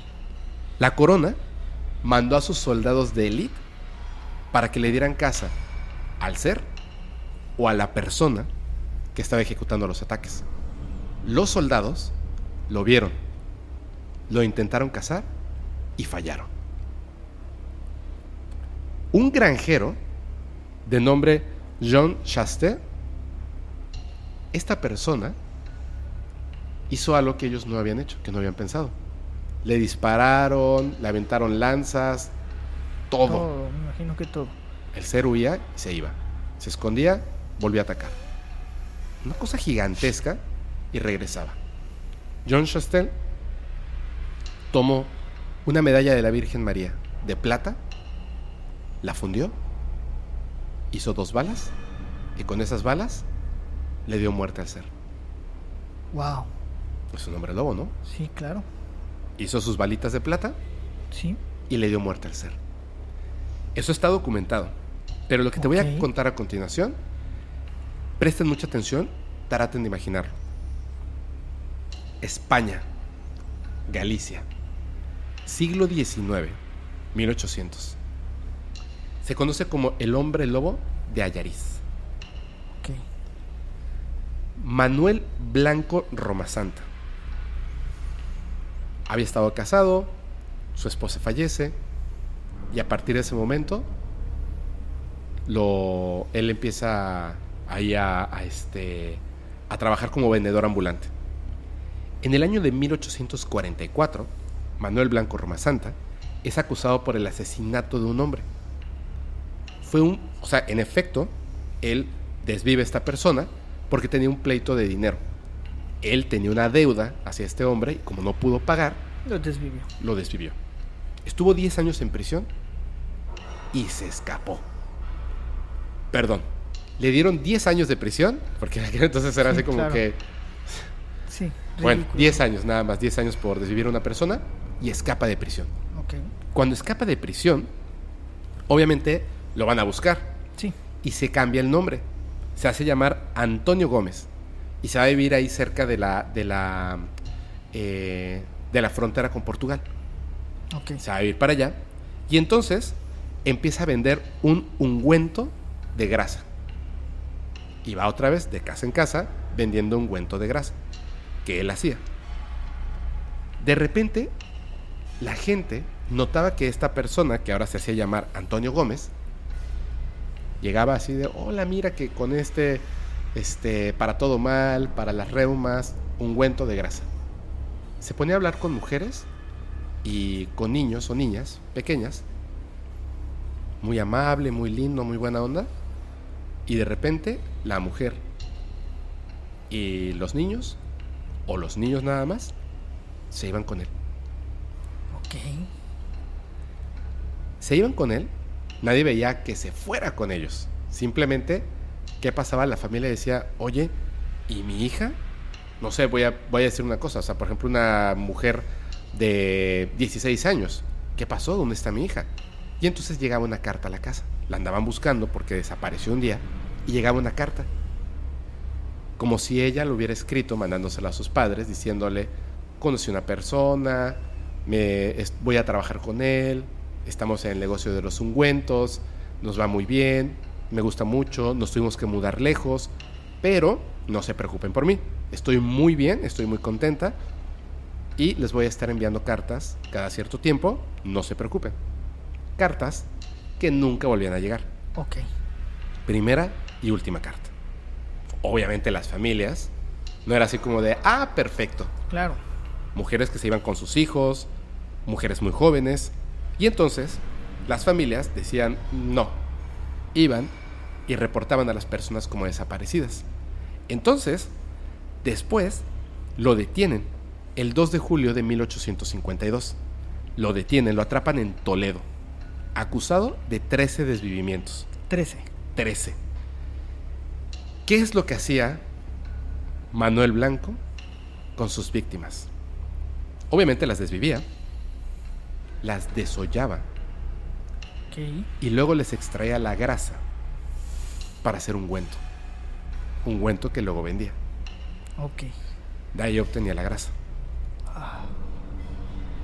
¿En dónde empieza? ¿Qué tiene que ver esto con un skinwalker, con un hombre lobo? Aquí viene y es tremendo. Cuando estaba en juicio por eh, estos tres asesinatos, él inmediatamente acepta que nueve de esos asesinatos sí los cometió. Ok. Los otros cuatro no. No importa. Lo que él decía es que él nunca, nunca, nunca quiso hacer eso. Lo que pasa es que entre sus viajes, en todo lo que hacían, una bruja le puso una maldición. Escucha esto. Cada que hubiese luna llena, se iba a convertir en lobo y se iba a alimentar de personas, desviviéndolas. Y dice que la primera vez él iba caminando por el bosque. Después de haber estado vendiendo un cuento, iba de regreso, iba por el bosque en la noche. Había luna llena. Pero de repente en el bosque, mientras él iba caminando, se encuentra con dos lobos enormes. Ok. Se le acercan como si lo fueran a atacar. Él observa la luna y comienza a convulsionarse. Cae al piso. Atención con esto. Empieza a revolcarse, girando hacia atrás. Una, dos, tres. Y empieza a girar hacia atrás. Y de repente ya no era él. Era un lobo. Se convierte en lobo mientras estos otros dos lobos lo están observando. Cuando se termina de convertir en lobo, como si se conocieran, se van juntos en manada y se la pasan cinco días merodeando, Ok. desviviendo gente. Y luego, después de esos cinco días, él regresa a su forma de hombre. Estos dos lobos no eran lobos, eran dos personas. Uno, dice él, que ambos, estos lobos, eran valencianos. Uno se llamaba Antonio y el otro era Don Genaro. Ok. Don Genaro Antonio y él, cuando llegaba la luna llena, se convertían en lobos y salían a cazar. Porque dice que tenían un hambre descontrolada. El 6 de abril de 1853, un año después, porque fue un juicio larguísimo, llega un eh, hipnotista francés de nombre Dr. Phillips Ok. a estudiarlo durante el juicio. Y dice, momento, esta persona, yo, hombre de ciencia y estudios, puedo determinar claramente que esta persona sufre de licantropía clínica. ¿Alguna vez escuchaste eso? ¿Licantropía clínica? Licantropía sí, clínica no. Voy a esto. ¿Qué? La reina Isabel II, en aquel entonces, el doctor Phillips le dice, necesito, ya el juicio ya estaba listo, quítenle la vida. Es un asesino, quítenle la vida. Lo iban, a, lo iban a desvivir. Y él intercede y dice, no, porque lo que él tiene es licantropía clínica. Y la reina Isabel, después de escuchar al doctor Phillips, intercede y ya no lo van a ejecutar. Va a estar cadena perpetua, pero ya no lo van a ejecutar. Y entonces el doctor comienza a estudiarlo. La intención era que no lo desvivieran porque era una persona con vida que tenía licantropía. Y si podían estudiarlo, podían tener avances en la ciencia. Claro. Uno pensará, ¿cómo? O sea, ¿hay un padecimiento médico que te conviertes en hombre lobo? No. La licantropía clínica es una rara condición psiquiátrica en la que el paciente cree que se puede transformar anatómicamente en un animal. Ok. Solo está en su cabeza. Sí. Por supuesto, nunca se convirtió en lobo hasta los 53 años que fallece. Hay una cosa bien interesante. ¿Te acuerdas que en la historia él dijo, no, yo acepto que asesiné a estas nueve personas, pero a estas cuatro no? Ok, sí. Y él no estaba solo. Estaba con dos personas. La cuestión es esta. Él, que ya había antes desvivido a una persona, Sí. iba caminando en el bosque. Tenía licantropía clínica, un padecimiento Mental. mental. Sí. Y se encontró en el bosque con dos hombres que tenían licantropía clínica. También. Claro, Y se cree. ante sus ojos Sí, los vio como lobos. los vio como lobos, porque actuaban como lobos, estaban a Ah, cuatro claro, patas. sí, sí. Y él vio la luna, se empezó a convulsionar y luego se empezó a comportar como un lobo como ellos. Y los tres en manada Atacaban. atacaban. ¡Wow! Por eso te dije, el ser humano da más miedo que las cuestiones paranormales. Claro. De hecho, me parece haber, haber escuchado este, no esta historia, pero una historia que investigaron los Warren en Estados Unidos de licantropía clínica. Así es. Que de hecho esta persona lo dice, yo me convierto en lobo y lo están observando y no, Y no, no se convierte. no se convierte. Simplemente se tiraba al suelo y actuaba y, y los que de hecho hasta la fuerza le incrementaba. Porque sí, sí, porque mentalmente, creía que era un lobo. creía- exactamente. Wow. Wow. Mira esto. Ah. Hay Mesoamérica Sí, tiene a los nahuales. claro. Aquí en, en México, Latinoamérica, etcétera, son muy famosos. De Sí. hecho, aquí donde estamos, en la región en la que estamos, en Yucatán, sudeste. son súper famosos. Sí. Que son los. Bueno, Guay es brujo Guay, Es brujo. o bruja. Sí. Eh, no, brujo. Eh, las brujas tienen otro nombre, que es Sí. Chel, ¿no? Una cosa así. Ischel, il- algo así. Ishmen, algo así. Ah, exactamente. Ishmen. Entonces, pero los nahuales, o sea, el nahualismo básicamente no es licantropía. No, el no. nahualismo es teriantropía, Ok. convertirse en un animal. Sí, Porque licantropía es convertirse en lobo. sí. Y los skinwalkers y los nahuales no son licántropos. Se pueden convertir en lobos o coyotes, pero no necesariamente. Así es. Los nahuales tienen una historia un poco distinta, pero también se repite, Sí. que es la siguiente.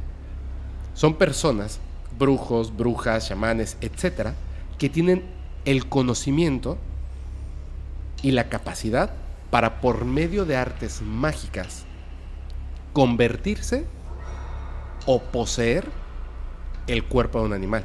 ¿Por qué digo esto de convertirse o poseer? Se pueden convertir, transformarse en un animal o poseer a un animal. La es decir, conciencia. de una- Transferir su pasar su conciencia al cuerpo de un animal, conciencia. Ok. utilizarlo. Sí. En las historias de Nahuales hay unas cosas que se repiten, dos cosas. Si el ser, o sea, el Nahual, el brujo o bruja, se pasa su conciencia, posee a un animal, entonces ese animal que anda merodeando, que anda matando otros animales, que está haciendo cosas eh, malas, etcétera, pero no es un ser humano que se convirtió en animal, sino que posee a un animal, tienes que buscar el cuerpo. Sí. Encuentran el cuerpo y el cuerpo es como si estuviera muerto. Sí, claro. Encuentras a la persona sin respirar, sin pulso, les cortan la cabeza y el animal vuelve a ser el animal normal y el brujo bruja se pierde para siempre. Ok. Vas al, al cuerpo. Sí, Pero los que se convierten en animal, pues no hay cuerpo que buscar. claro. Y además hay uno intermedio. Los que se convierten en animal. Voy a lo siguiente. Siempre me había preguntado, ¿por qué elegirías convertirte en un pavo de monte y no en un jaguar? Claro. Porque tú no eliges en qué animal te vas a convertir. Exactamente. Es tu tótem. Sí. El animal que tú ya fuiste en otra vida, que tienes una conexión. Por eso te puedes convertir en ese animal y no en el que sea. A diferencia de poseer a un animal. Así es. Puedes Sí. poseer el que tú quieras. Pero si tu tótem es una lechuza, en una lechuza te convertirás. Si tu tótem es un perro, en un perro, en un mono, etc. Puede ser cualquier tipo de animal, dependiendo de cuál es el animal de tu que espíritu. Rige, que rige tu espíritu. Así es. Sí. Entonces, hay un intermedio. Yo no sé, porque cuando tú naces, en, estas, en esta, digamos, práctica mágica, cuando tú naces, pueden saber cuál es tu animal. Ok. Pero a veces naces y nadie te dijo cuál era tu animal. Ok. Sería muy peligroso llegar a esta práctica si no sabes cuál es tu animal. No sabes en qué te vas a convertir. Ok. Hay una práctica intermedia. Convertirme en un animal que yo desee y poder regresar a volver a ser yo. ¿Cómo? No poseer, o sea, no voy a poseer un animal. Todas las historias de personas, brujos o brujas, que conocen estas prácticas increíbles y pueden convertirse en un animal, siempre tienen tres puntos que se repiten. No solamente entre los nahuales de México o Latinoamérica, en otras regiones del mundo. Seres, personas, perdón, que pueden convertirse en un animal. Utilizan generalmente un collar con limones. Ok. De verdad, yo una vez vi un perro que tenía un collar de limones y pregunté, era en un taller mecánico. Estaba, estaba manejando la carretera con mi madre, vimos un, un este, bueno yo vi porque ¿Una vulcanizadora? cuando, no, no, no, cuando Ah. eh, un este, un meteorito, no un Ah, meteorito, una estrella fugaz, pero increíble así, verde, azul, increíble, y pisé un bache Oh.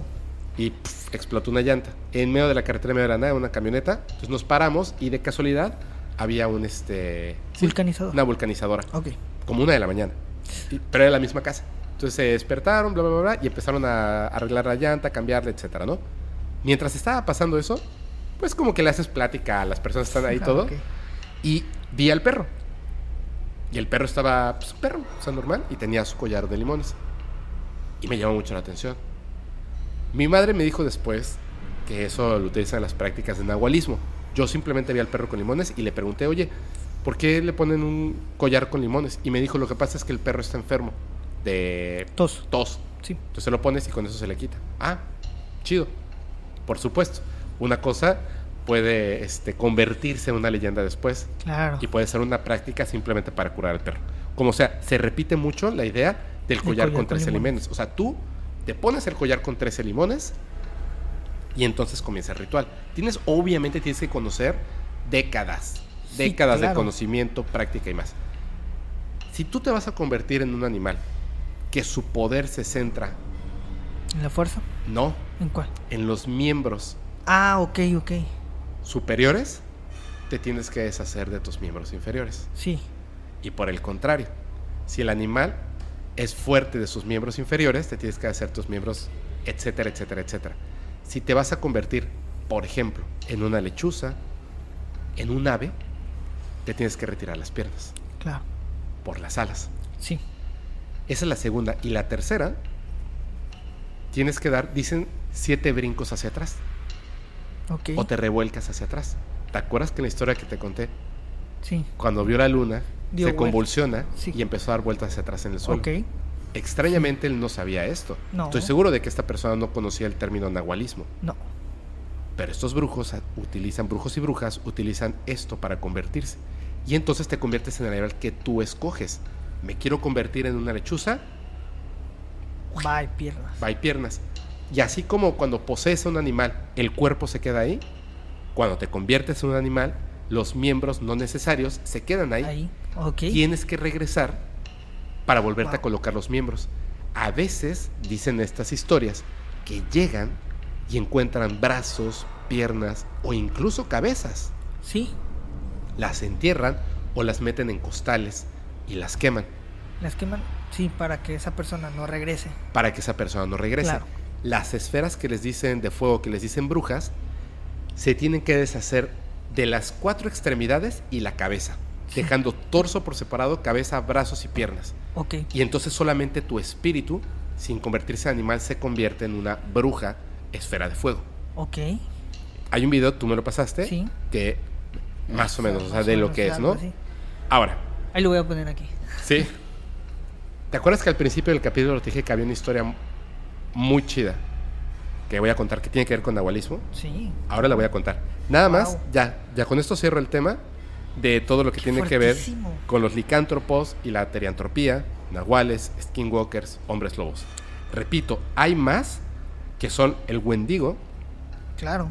el Wokkalak, la bestia de, de que es el que les conté, pero la historia Sí. es muy larga, y los Wolver. Pero hay más, o sea, hay más. O sea, yo solamente aquí puse cuatro, pero hay muchos, muchos, De hecho, muchos en, más. en Rusia, creo que en Rusia o en, En Rusia- hay unos, los en werewolf, Rusia es el, es el Wokkalak. Bokalak, ok. Ese es en Rusia.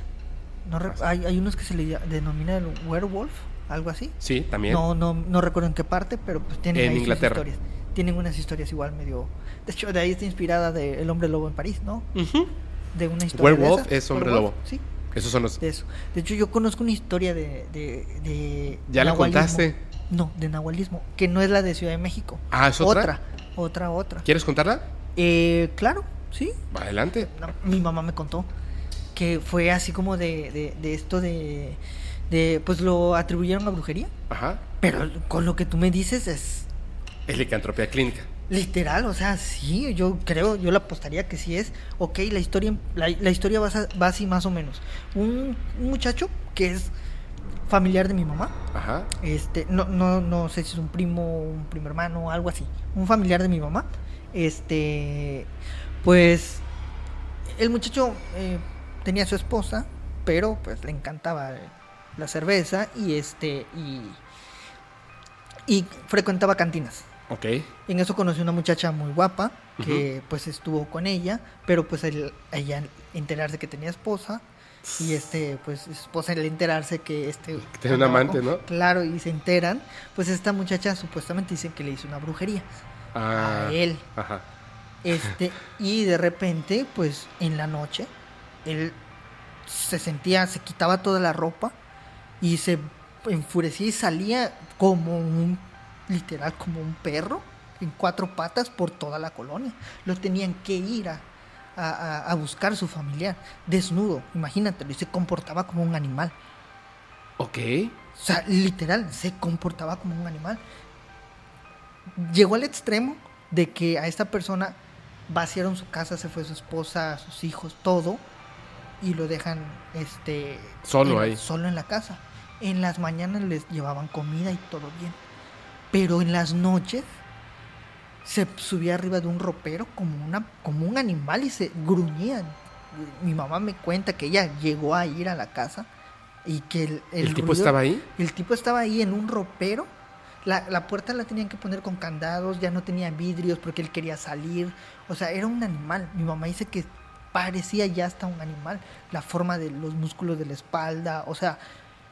Y yo, mi mamá me cuenta que era impresionante. O sea, impresionante cómo se aporreaba en las puertas para derrumbarlas, en las paredes. O sea, era una bestia. Mi mamá me, me cuenta que era una bestia. Pero que el chavo empezó a decaer, obviamente Claro. empezó a decaer por todo este rollo y al final falleció. Y que cuando le, pues cuando esto le encuentran a una, Eh, la señora hizo de todo. La, la- el familiar de esta persona, el- eh, no mi mamá, eh, esta, esta persona, hicieron de todo para ayudarlo. Hasta que llegaron a Catemaco y le dijeron, ¿sabes qué? A, tu- a esta persona le hicieron esto. Le Ese- que le lanzaron una maldición. Imagínate, imagínate, o sea, al final, no que le hayan mandado una maldición para que se convirtiera en un hombre lobo, no. Una maldición para que enfermara Claro, y le dio licantropía. sí. Qué fuerte. Y cuando estas personas le dicen, este, ¿sabes qué? Ellos querían saber quién fue, obviamente.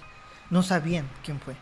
Y la- eh, este brujo les dijo, cuando esta persona fallezca, eh, la persona que le hizo maldad va a ir al funeral. Al lugar. Ah, Va a ir al funeral, va a estar de tal forma, claro, va a observar que sí, va a efecto. observar que sí se cumplió su trabajo y la van a descubrir porque va a aparecer por un, eh, a través de un árbol. O sea, va a asomar en un árbol y ahí va a estar ella. Efectivamente, dice mi mamá que cuando Fueron eh, al, al fueron funeral. funeral, se dan cuenta que había una persona, una mujer, que estaba en el árbol, ahí. Como escondiéndose, ¿no? acercó, eh, Claro. O sea, y luego se acercó a ver que pues, ¿Qué efecto fuera él? Claro. Cuenta mi mamá que después se dieron cuenta que era esta mesera. Que le hizo esto. Y ahorita me hizo clic.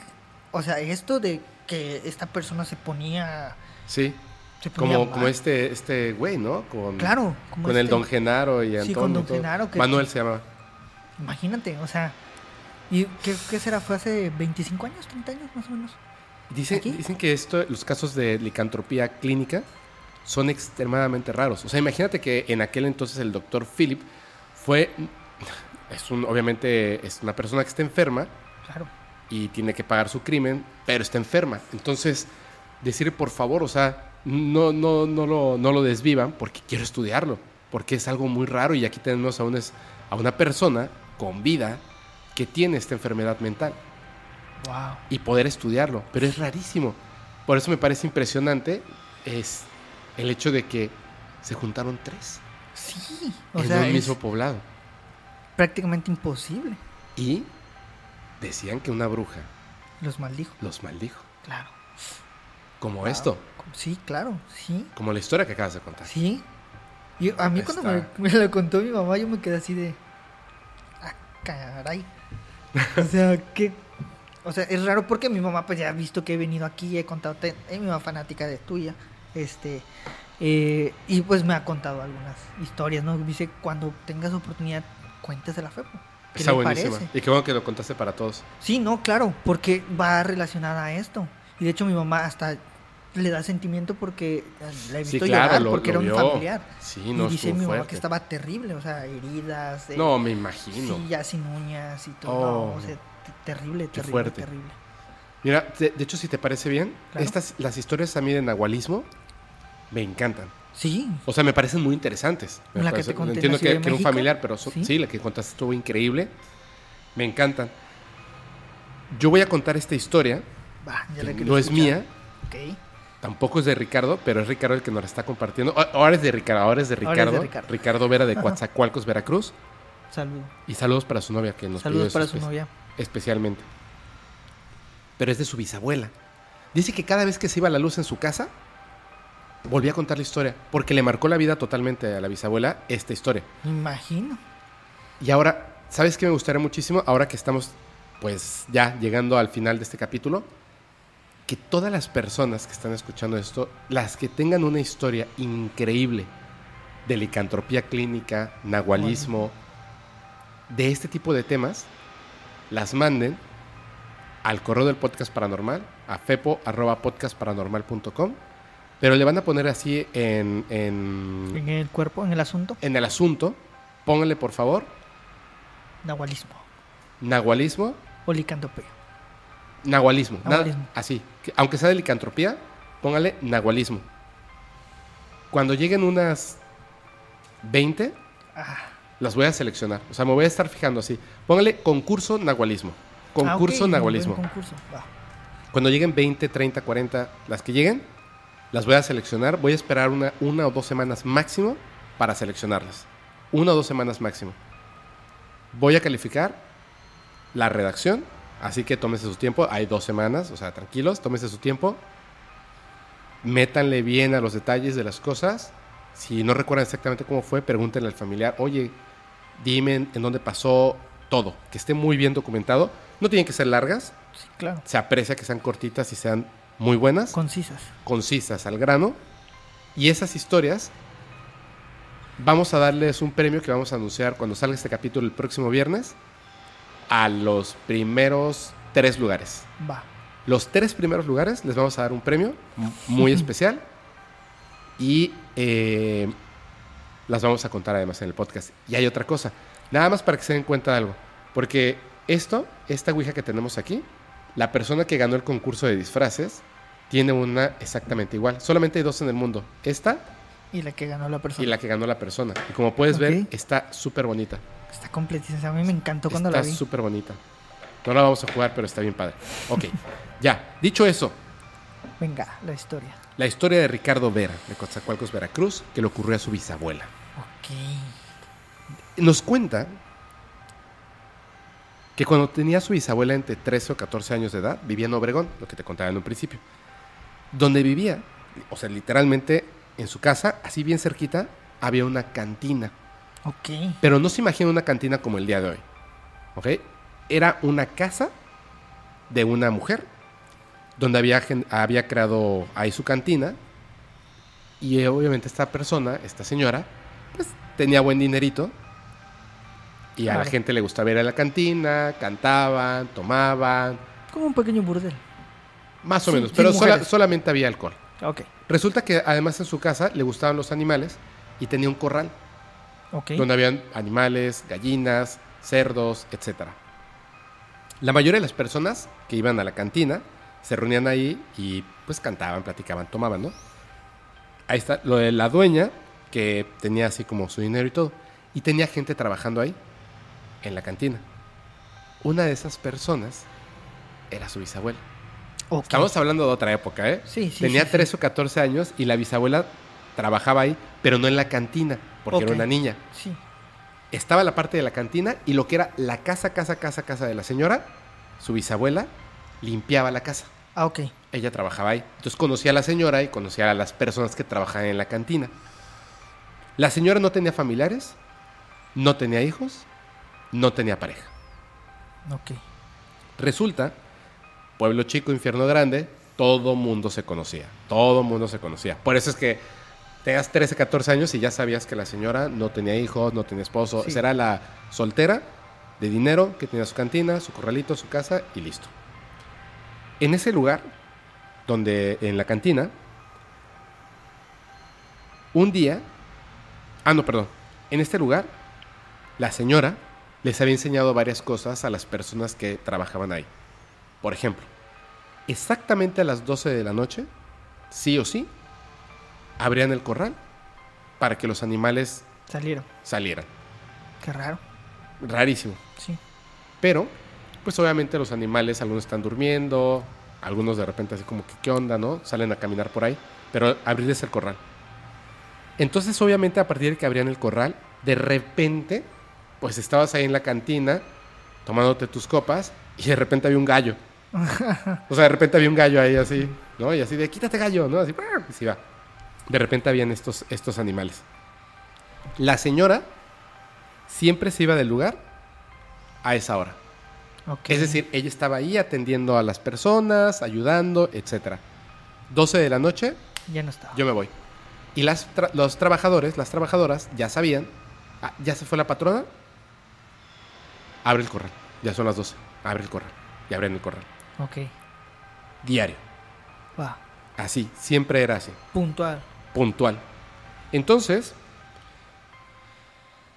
dicen que entre los animales, cuando ya soltaban a los animales, o sea, cuando ya no veían que estaba la señora, ya deben ser las 12 de la noche, ve y suelta a, los animales. Entre los animales que habían gallinas, pollos, este, cochinos, gallos, etc.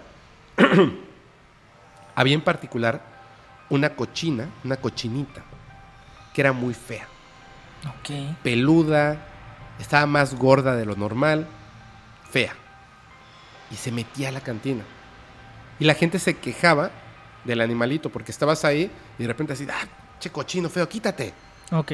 Oye, saquen al cochino. Y dice, esta cochina está, aparte está bien fea, mira, así, pelos, está fea, sáquenla de aquí, sáquenla de aquí, ¿no? Como No, un cochino de monte, más o menos. Pues bien fea, yo creo. Y aparte así gorda, fea. Entonces la gente dice que se, quejaba- se quejaban mucho del...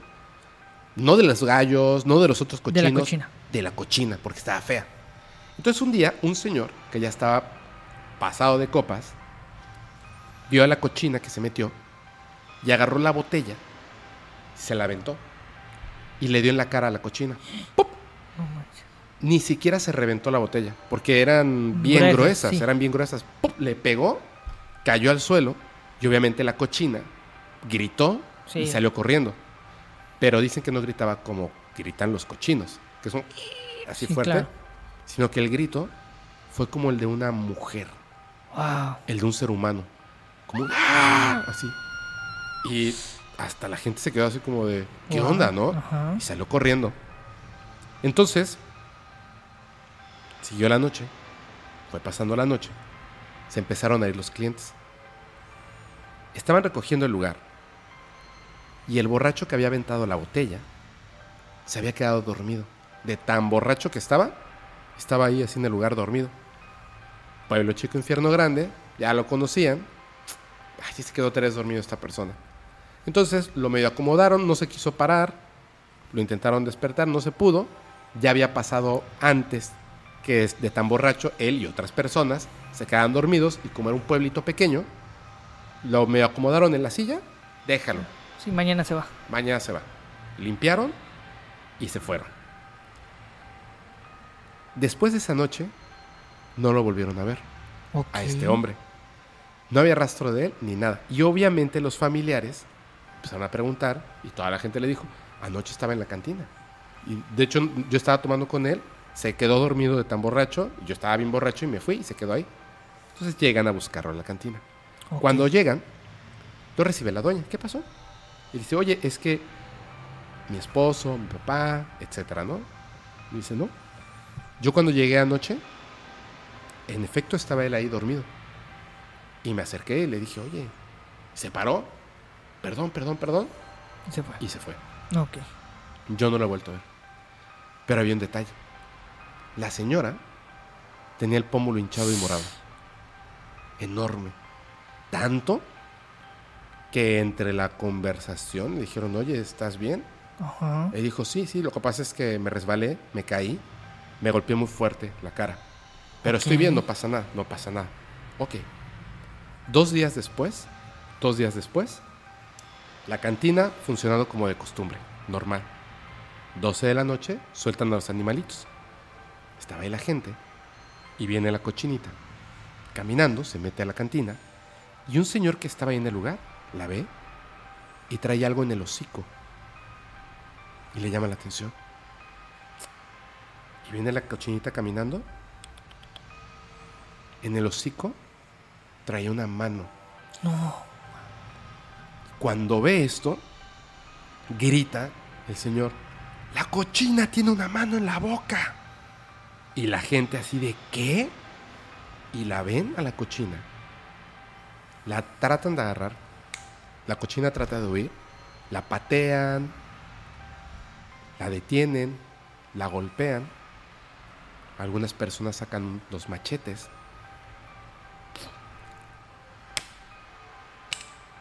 Y gritaba. Hasta que la desviven, echa pedazos. Y en efecto era una mano humana. Ok. No puede ser. Dejan a la cochina y echa pedazos en la cantina. Y se van al corral, a la parte de atrás, donde duermen los cochinos. Ok. Encuentran las partes del señor. No estaba todo. Solo el torso, algunos huesos y una pierna. Se lo había estado comiendo. Las personas que vieron la escena, horrorizados. Imagínate encontrar un cadáver así, horrorizados. Dieron aviso al día siguiente a todo el pueblo, todo el pueblo, obviamente a los familiares. Los familiares cuando se enteran de esto, llegan furiosos a reclamarle a la mujer. Ok. furiosos. Y cuando llegan, no abre. Están tocando. Sal, sal. No abre. Y deciden entrar a la fuerza. En la cantina, en lugar de la cochina hecha pedazos, la mujer hecha pedazos. Ahí. Hecha Ah. pedazos. Quedan impactados. Rápidamente la gente se empieza a enterar. Llegan las personas que habían Asesinado. asesinado, que le habían quitado la vida al cochino, a la cochina. No puede ser. Era, un, era una cochina. Algo raro está aquí. Van y se meten a la habitación de esta mujer, a su casa. Y cuando entran, lo que encuentran en su cuarto, libros de brujería. Y un montón de cosas, velas, todo para magia negra. Wow. Cuando ven esto, vámonos aquí. Toman el cuerpo de la mujer, lo guardan, se llevan eso, junto con los libros y todas las pertenencias de bruja, de magia negra, y el cuerpo de la mujer, se lo llevan a un lote baldío. Y el pueblo entero ahí, observando, le prenden fuego. Wow.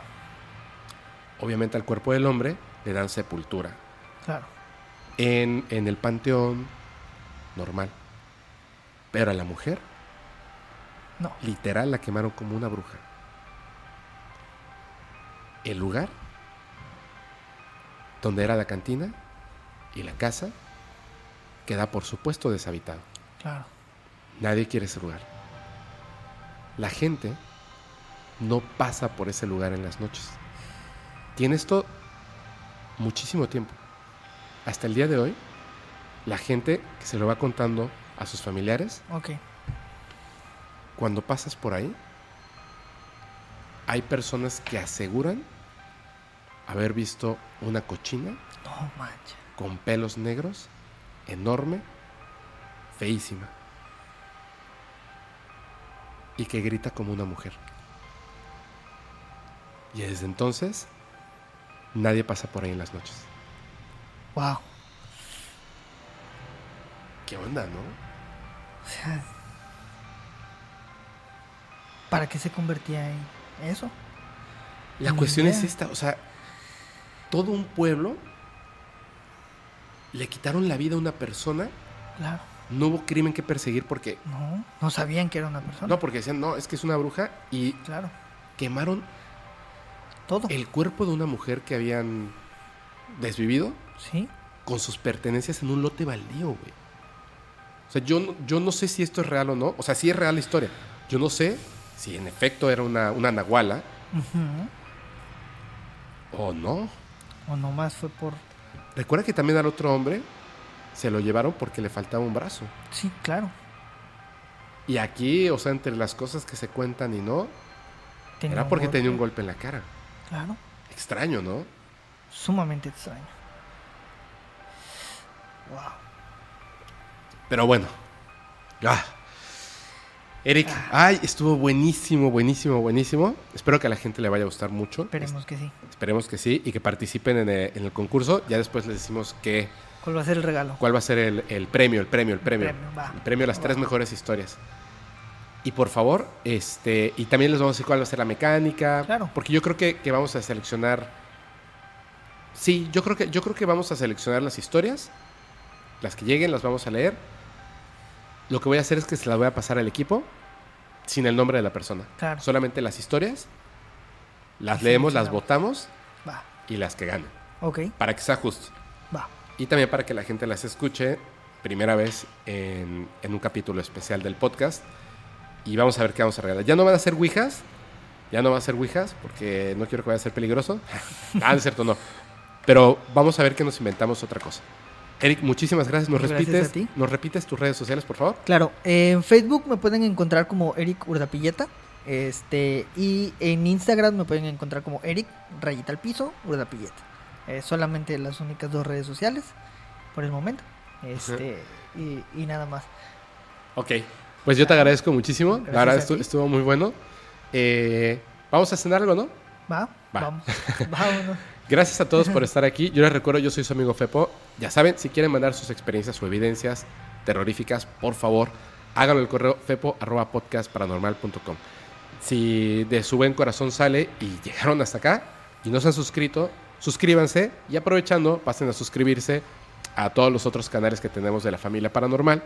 Claro. Por favor, recuerden que siempre estamos comprometidos con llevarles trabajos de calidad que sean muy buenos Sí. en medida de lo humanamente posible Claro, sí. en medida de lo humanamente posible, pero por supuesto, y siempre estamos sobre eso. Gracias a todos y yo les recuerdo, gracias Eric, Gracias, Pepo. los capítulos del podcast paranormal se disfrutan mucho mejor si los escuchas mientras conduces en una oscura y terrorífica carretera y no tienes a nadie a quien abrazar. Chao.